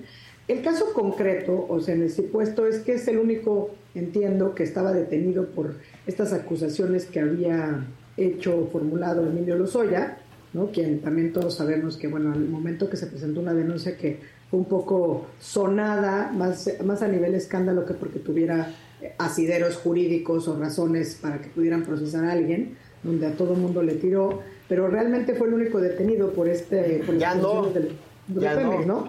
Ahora hay otros, exacto, y justo es por ahí a donde quería que llegaras, porque ves que eh, está acusado por, bueno, obviamente por varios delitos desde asociación delictuosa eh, y todos los que les ponen, ¿no? Cohecho, eh, operaciones por recursos de procedencia ilícita. Y justo por ahí era donde que te quería preguntar, ¿qué pasó desde esa primera detención, ¿no? Donde era el único que estaba detenido por la denuncia de Emilio Lozoya y cómo estamos ahorita, digo, evidentemente después del escándalo también de El Pato de Lozoya. Ah, Es un punto muy interesante el, el que comentas y haciendo una reflexión personal yo diría lo siguiente. A mí me parecía terriblemente injusto no que procesaran a Lavalle. Es decir, el proceso de Lavalle me parece que es transparente y es correcto porque es un juicio. Lo que me parecía injusto es que Lavalle tenga prisión preventiva. Inclusive, si no me equivoco, el juez cuando le traen a Lavalle le dice a los abogados de Lavalle, ustedes han tenido una conducta procesal impecable. O sea, en Mm. otras circunstancias no, no habría por qué tener prisión preventiva. Pero, este es un asunto de muchísima trascendencia. Digo, lo dice en audiencia, lo dice Sí, públicamente. sí, sí, es sí, muy trascendente y con la trascendencia del asunto, más que este es un senador de la República. Hay que tenerlo. A la luz de que tienes una persona que tiene una conducta procesal impecable, que va a ser procesado, que él tenga prisión preventiva y que el delincuente confeso, porque el que sí confesó estaba en su casa, Sí. eso me parecía En el absurdo. ¿no? Y En el Hunan con su patita. sí, en el perdón, en el Juna. y esto lo estoy diciendo a la luz de que yo soy un gran creyente, y en, es- y en eso yo quiero ser firme, yo soy un gran creyente que el sistema funciona cuando premias a los colaboradores. Es decir, en Estados Unidos la gente se va a la cárcel porque al colaborador lo premian. O sea, si llega una persona y dice, yo sé lo que pasó, yo soy un delincuente, pero yo quiero un deal contigo, eso permite infiltrar las redes de corrupción y de delincuentes porque el colaborador es un delincuente que te está abriendo la puerta por un beneficio. El sistema funciona porque la gente se voltea. Yo no tengo un problema en que se premie al colaborador. Lo que pasa es que en este caso el colaborador, pues no había colaborado. nunca colaboró. Lo único que dijo es, pues fíjate que hubo Paco Sí. y estaban conmigo tal tarde y quedamos, o sea, no eran Puros circunstancias- sí. dichos, puros dichos. Y en el caso de Lozoya, que era el caso precisamente de Odebrecht, ya habían dicho los brasileños en Estados Unidos que le habían dado una La feria lana, a Lozoya. O sea, sí. ya habían muchos elementos que podrían haber usado para tener a Lozoya en la cárcel. Ahora, yo no sé si hay un Dios, pero sí sé que si existe, aquí tuvo que ver, porque eventualmente le quitan la prisión, la- lo- el beneficio a Lozoya y le imponen una prisión preventiva, porque pues francamente el único aquí que todos estamos de acuerdo que es el delincuente Es él. Y a la hora de la Y no aportó nada. o lo sea. único que hizo fue aventar a personas aparentemente con una gran carencia de pruebas y ahí está. Puros Y- dichos. y Sus si- horas de video, sea, ¿Dónde están? ¿Dónde están? y, y si no me equivoco, Eso es relevante, con una carencia de dichos y de pruebas, ¿no? O sea, que, que la verdad es que soltó como la lista de nombres de todo, como si fuera a ser. Yo creo que su cabeza fue: voy a soltar esta bomba donde mediáticamente suene que embarró desde a los exsecretarios de Estado hasta expresidentes de cuatro o cinco sexenios atrás. Y después no hizo nada. Y luego, en un exceso, digamos, de confianza, pues bueno, pasó todo lo que todos teníamos conocimiento y que es a donde estabas abundando. Y perdón por la interrupción. Estoy de acuerdo. Pero de- de- dentro de este, de este esquema que estamos viendo, del caso de Miro Lozoya, de Odebrecht, de todos los demás, que se le hace fácil a Lozoya dar unos nombres, porque es obvio que no estaba satisfecha la fiscalía con las pruebas que le dieron. Que el trato que hicieron lo No. hicieron con una gran falta de, pues yo creo que, no quiero decir capacidad, pero, pero sí de experiencia de cómo debe aplicar un criterio de oportunidad. ¿Por qué? Porque los criterios de oportunidad son nuevos. O sea, no, todavía no aprendemos bien en ¿Cómo México hacerlos? a hacer estos criterios de oportunidad bien hechos. Pero se entrega este criterio, el cuate se va a su casa y está medio colaborando, después no, después todavía tiene, pues, como dicen mis La paisanos, osadía. el, el ¿no? El chutzpe, la Sí, la osadía, el coraje, el coraje ¿no? de irse a echar un pato eh, un viernes o un sábado en la noche al Juran y eso sí ya le colmó la paciencia a la autoridad. Tan barato el Hunan. Tan barato, sí, Tan tan barato. el Juran. Entonces, pues sí me parece que, que- Es que es, ofensivo, francamente, ¿no? O sea, Eh, es porque, ofensivo. No, que esté como testigo colaborador, es el- el no está único- colaborando. Y el único que sabemos. De Que debemos de Exacto, certeza. que se le es dio el- la lana. Sí. Aparte, pues, si el criterio de oportunidad, es- es lo que voy a ahorita es un poquito técnico, pero es importante entenderlo. El criterio de oportunidad jala de abajo para arriba, no Claro, de arriba para claro, abajo. claro. Es decir, yo puedo delatar a mi superior, Claro. pero no funciona si el superior anda delatando a los Claro, subordinados. claro. Porque entonces lo que acaba pasando es que el jefe de la mafia va y Pues le dice, claro. pues fíjate que este es mi teniente, este es mi gatillero, este es mi chofer. Claro. Entonces, eh, eh, Y están acusados los de abajo hacen y hasta en la Claro, eh, cabecilla. pues empinas a todos los de abajo y se queda No. funciona El cuando- claro. Es de abajo hacia arriba. Por eso yo siempre pensé que este criterio de oportunidad tenía una falla gravísima técnica porque era lateral y hacia abajo. O sea, es Exacto. pensar que la Valle tenía una posición jerárquica superior dentro de ese de- tema, sí. me cuesta mucho trabajo creer. Claro. Inclusive ahí medio hizo un menjurje, un champurrado raro este la fiscalía con las acusaciones de Anaya, porque pues que sí era, pero después Anaya no era legislador y si no tenía la calidad de Anaya legislador, entonces no puede cometer el delito de los servidores. Claro, entonces claro. empiezan a hacer esos esquemas muy complicados. Pero habiendo dicho lo anterior, como se acomodaron las cosas, yo creo que sí merece un reconocimiento la Fiscalía General de la República. Primero, el que está en la cárcel hoy es Emilio Lezoya y el que está en la calle hoy es Lavalle. Que si no me equivoco, creo que hasta estaban en el mismo reclusorio. Que, Ah, que tenían que hasta medio convivir. No sé si los tenían, porque los tienen a la mayoría cerca, en el mismo, entonces están ahí Duarte, Hernández Alcocer, este, eh, Juan Collado, o sea, todos medio, pues, sí, sí. no, Julio Cerna, pues hay varios cuantos que están ahí medio juntos, donde, algunos me, me imagino que los tienen separados, porque pues como Uno Ringo en y sí, claro, claro. ¿no? No, no pueden convivir, pero pues hoy las cosas están un poquito más correctas desde y, y lo digo con con la prudencia de que pues, yo no soy ni Dios No. ni juez ni me pero pero como comentarista pues yo creo que hoy las cosas están un poquito más justas. La Valle en un proceso en libertad y Lozoya detenido, recluido en la cárcel y mi corazón de madre que late y late fuerte, lo que me dice es que va a acabar exonerado. Este, la Valle eventualmente va a tener una sentencia absolutoria Ok. y Lozoya no va a tener una sentencia absolutoria porque todos los dedos, inclusive el de Lozoya, apuntan hacia, Hacia Lozoya. ella. Y, su, y que su mamá, y que sus Sí, hermanas, sí. y que si no sé qué, pues claro. Ex- Exacto, y en- se nos olvida, porque hay veces que no le damos el crédito. O, o- to- todo Ahora. bien, todo bien, sí. Ay, Todo bien. todo una joyota. Pues el anillo. Sí. Anillote. Oye, Pues es está un pesado. anillote. que vean. Está ¿Qué anillote pesado. tienes? Está Ni pesado. Thanos Pero, tiene. yo- yo- sí. Gitanos, Sí, sí, gitanos. Sí. Hay, hay veces que no le damos el mérito a las autoridades que merecen, pero en la lucha que a veces es una falacia y a veces es verdadera de la batalla en, en contra de la corrupción. Hoy las cosas están acomodadas en este asunto. En este caso, En este, en este asunto. En este asunto nada más. Y fíjate, Rosario Robles sí estuvo mucho tiempo en la cárcel, pero ya está en su casa, ¿eh? ¿No? O sea, hoy está en su casa. La Valle, pues ya está en su casa, ¿no? Y veremos qué pasa con los otros, con Murillo, y con Murillo, los demás. cara. Veremos qué pasa.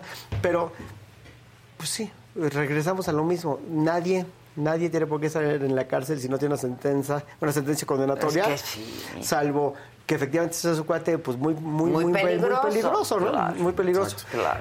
¿no? Y las víctimas, y eso yo siempre lo digo y después me abuchean, pero las víctimas quieren justicia, no injusticia. Darle injusticia a una víctima disfrazada de justicia es hacerle mal servicio a la víctima y a la persona que estás atropellando en la Claro, injusticia, ¿no? Claro. Claudia.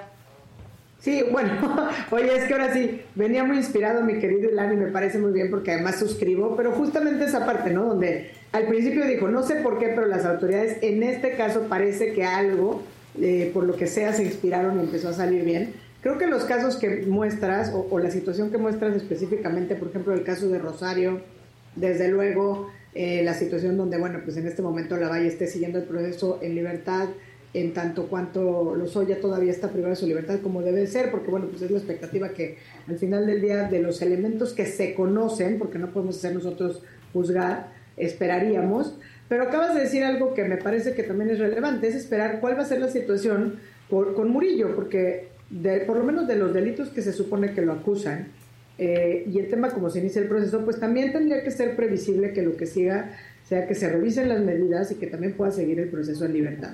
¿No? Eh, creo que son, digamos, estos, eh, como dicen, sí, procesos de acto-impacto que la gente está interesado, que va siguiendo y que, bueno, pues tendríamos que esperar que eso sea lo que, lo, que suceda. Y que justo eso queremos, justicia, ¿no? no simulaciones que, que, acaban haciendo, cometiendo una enorme injusticia, exacto. porque pues confunde uno el circo con, la, justicia, ¿no?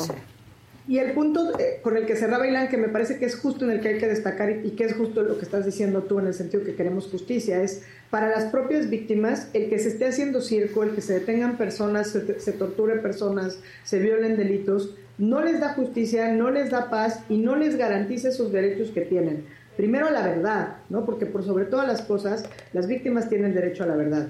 Y, y no se garantiza el derecho a la verdad si no sabes quién cómo y cuándo cometió el, delito, por ejemplo, en contra de tus familiares, dependiendo del tema de que se trate, y en casos, digamos, como corrupción, desvío de recursos, o sea, es decir, los delitos que pueden llegar a cometer los servidores públicos, pues las y los mexicanos también tenemos derecho a saber la verdad y tenemos derecho pues a que se rindan cuentas y a que eventualmente pues se dé una reparación del daño.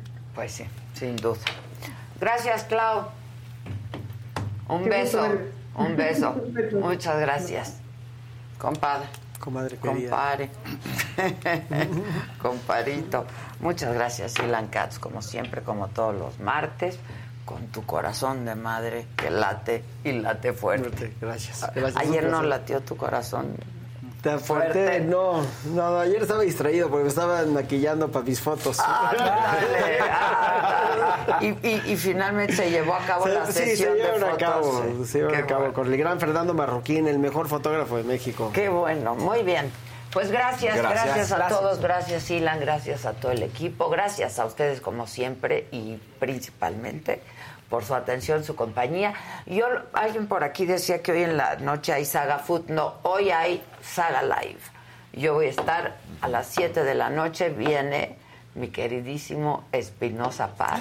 Uy, se, va a poner bueno. se va a poner bueno. se va a poner bueno. Y viene Patti Manterola también. No, pues ya sabes. Va a estar padre. El Espi es lo máximo. Que nos cocine algo, dile.